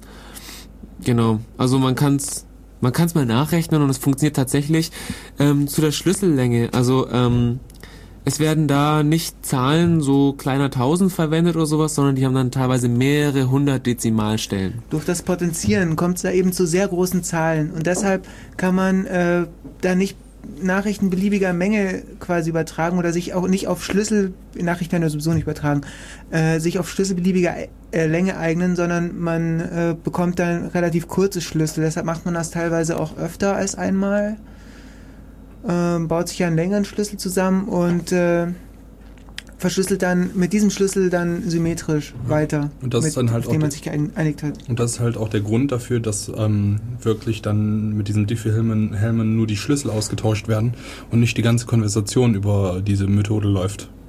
Wird sich ja sonst auch anbieten. Ähm, die ganze Konversation ich kann nicht zugehört. über diese, kann sie über die Methode? Ich glaube nicht, weil Nee. die einigen sich auf den Schlüssel. Ich übertrage ja praktisch kein Geheimnis. Der kommt dann raus durch die beiden Berechnungen. Ja, aber das, das wissen sie vorher nicht. Also du kannst nicht du kannst nicht gezielt irgendeine Ja. Information so. übertragen. Mhm. Ja, Ja, das, okay. es kommt halt ein Ergebnis raus. Das heißt, du kannst, äh, es ist nicht so, dass sie sich einigen auf den Schlüssel Wurstsalat oder sowas. Die sondern übertragen den dann. er denkt sich Wurstsalat von mir aus, berechnet es und dann kommt dann ähm, Kiwi-Schale raus oder so, keine Ahnung. Den Schlüssel kann man vorher nicht sagen, es sind irgendwelche Zahlen. Ja, okay.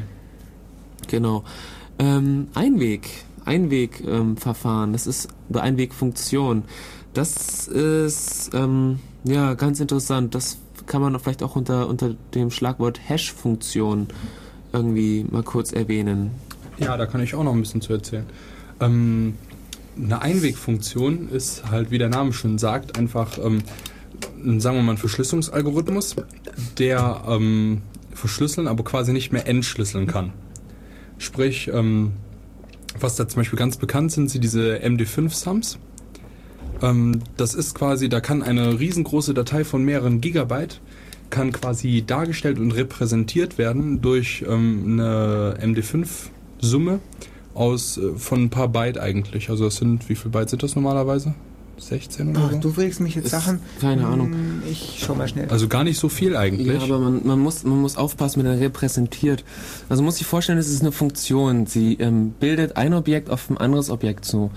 Und ähm, bei der, wenn du eine Datei auf eine Zahl abbildest, dann ist es, es geht sehr, sehr viel Informationen verloren.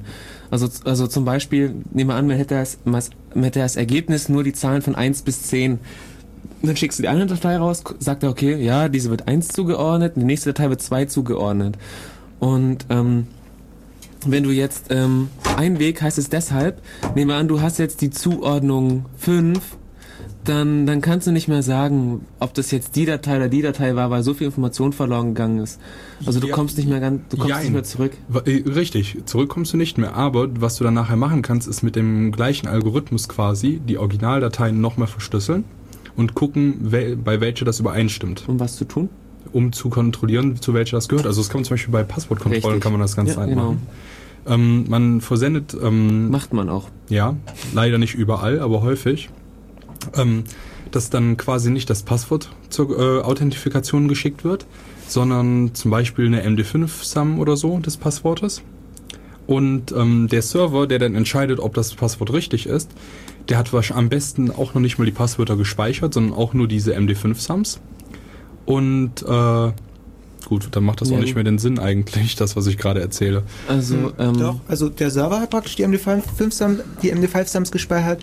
Du gibst dein Passwort in dein Client ein, er macht eine MD5-Sum draus, schickt die zum Server. Mhm. Der Server vergleicht die MD5-Sum mit der, die er gespeichert hat und wenn es dieselbe ist, geht er davon aus, dass du das richtige Passwort eingegeben hast, ohne es praktisch je überprüft zu haben. ja, das ist ganz Wa- nett. Was, was, was ich nur gerade dachte, wo das denn den Sinn verliert, ist, ähm, man sagt jetzt zum Beispiel, möglichst soll der Server das Passwort nicht Plaintext speichern, Ja, falls es mal verloren geht. ja genau. Aber wenn eh die MD5-Sum übertragen wird, dann äh, kannst du auch die MD5-Sum quasi mitschneiden. Der einzige Vorteil ist dann quasi, wenn Leute halt das Passwort bei mehreren Diensten gleichzeitig nehmen, dass sie dann nicht daraus schließen können, dass das dann gleich äh, überall funktioniert.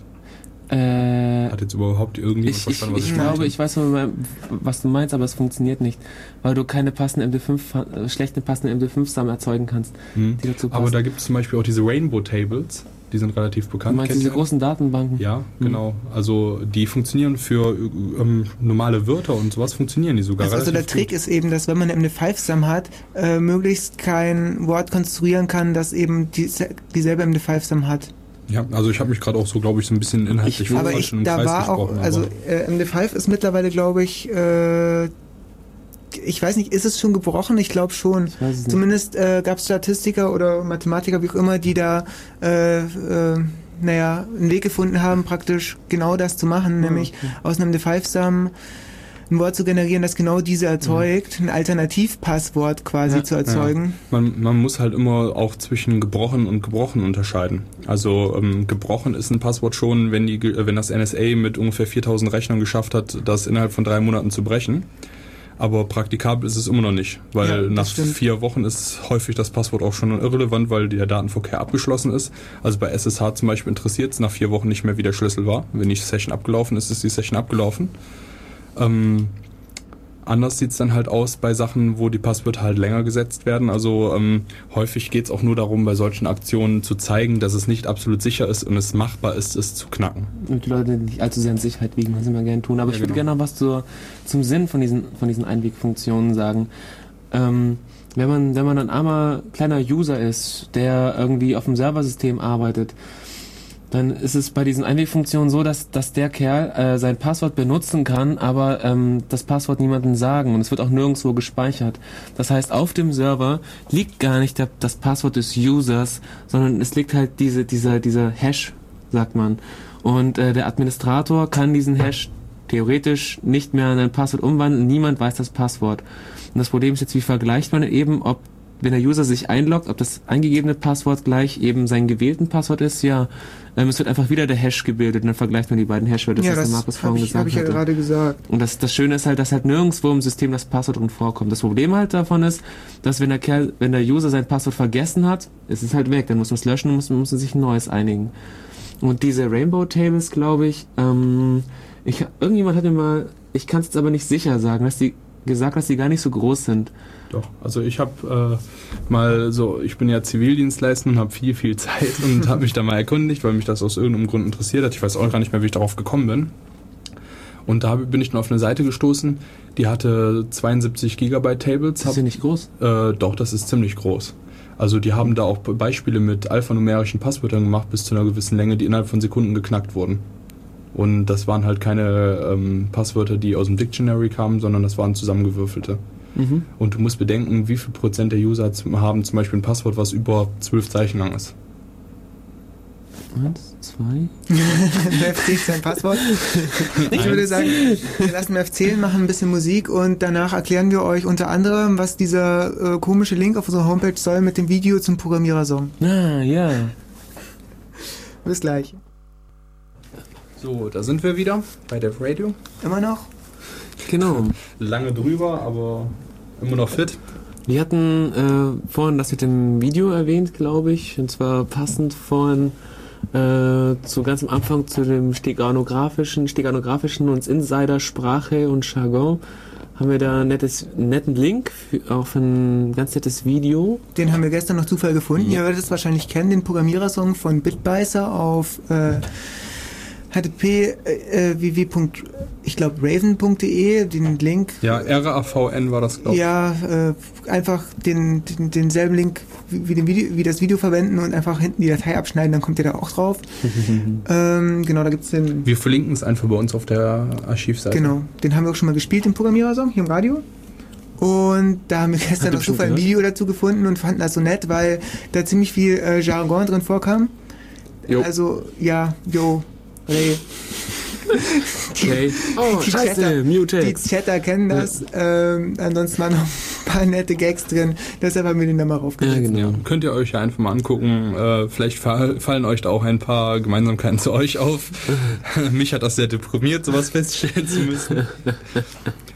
ähm, ich habe auch jetzt gerade die Pause nochmal genutzt und nochmal diesen Rainbow Tables geguckt. Ähm, ich habe zum Beispiel eine gefunden, die hatte jetzt 64 Gigabyte und ähm, konnte einen beliebigen Schlüssel bis zu 14 Zeichen mit einer Wahrscheinlichkeit von 99,9% bei einem äh, bei einem Alphabet von A bis Z, groß und klein, 0 bis 9 und ein paar Sonderzeichen ähm, konnte das bis zu einer Wahrscheinlichkeit von 99,9% innerhalb von einigen Minuten lösen. Und das finde ich ja schon relativ beachtlich. Das ist gut, ja. Wollte ich jetzt nur noch mal so nachschieben, weil ich jetzt noch mal nachgeguckt hatte extra dafür. Genau. Ansonsten, ja, fallen mir noch kleine Schoten ein. Ich könnte noch ein bisschen was zur Steganografie erzählen. Hm, ah ja, wir haben ja jetzt irgendwie 40 Minuten überzogen. Wir wollen ja unsere Zuhörer nicht langweilen. Und so würde ich sagen, geben wir einfach, geben wir einfach ab. Nein, ich will dieses Mikro nicht loslassen. Außerdem fühle ich mich hier so wohl, so warm und nicht nass und. Na gut, okay. Regnet es draußen? Es Ruft nicht. mal an und sagt, ob es draußen regnet. Wir haben direkt hinter uns ein Fenster. Ja, Nein, es regnet Nein, nicht. das, das mich sieht man wenig, weil das. Studio ist drei Stockwerke unter der Erde und. Okay, äh, ich würde sagen, wir sagen Tschüss. Genau. Äh, die Aufzeichnung von unserer Sendung gibt äh, in unserem niegelnagelneuen Podcast und im Archiv in so einer Stunde oder so, wenn ich die geschnitten habe. Und man sieht es direkt im RSS-Feed. Genau, im Ja. RSS-Feed sieht man es dann auch. Abonniert den am besten gleich mal. Hm? Jetzt? Sofort? Wir gehen nicht weg, bevor ihr das gemacht habt.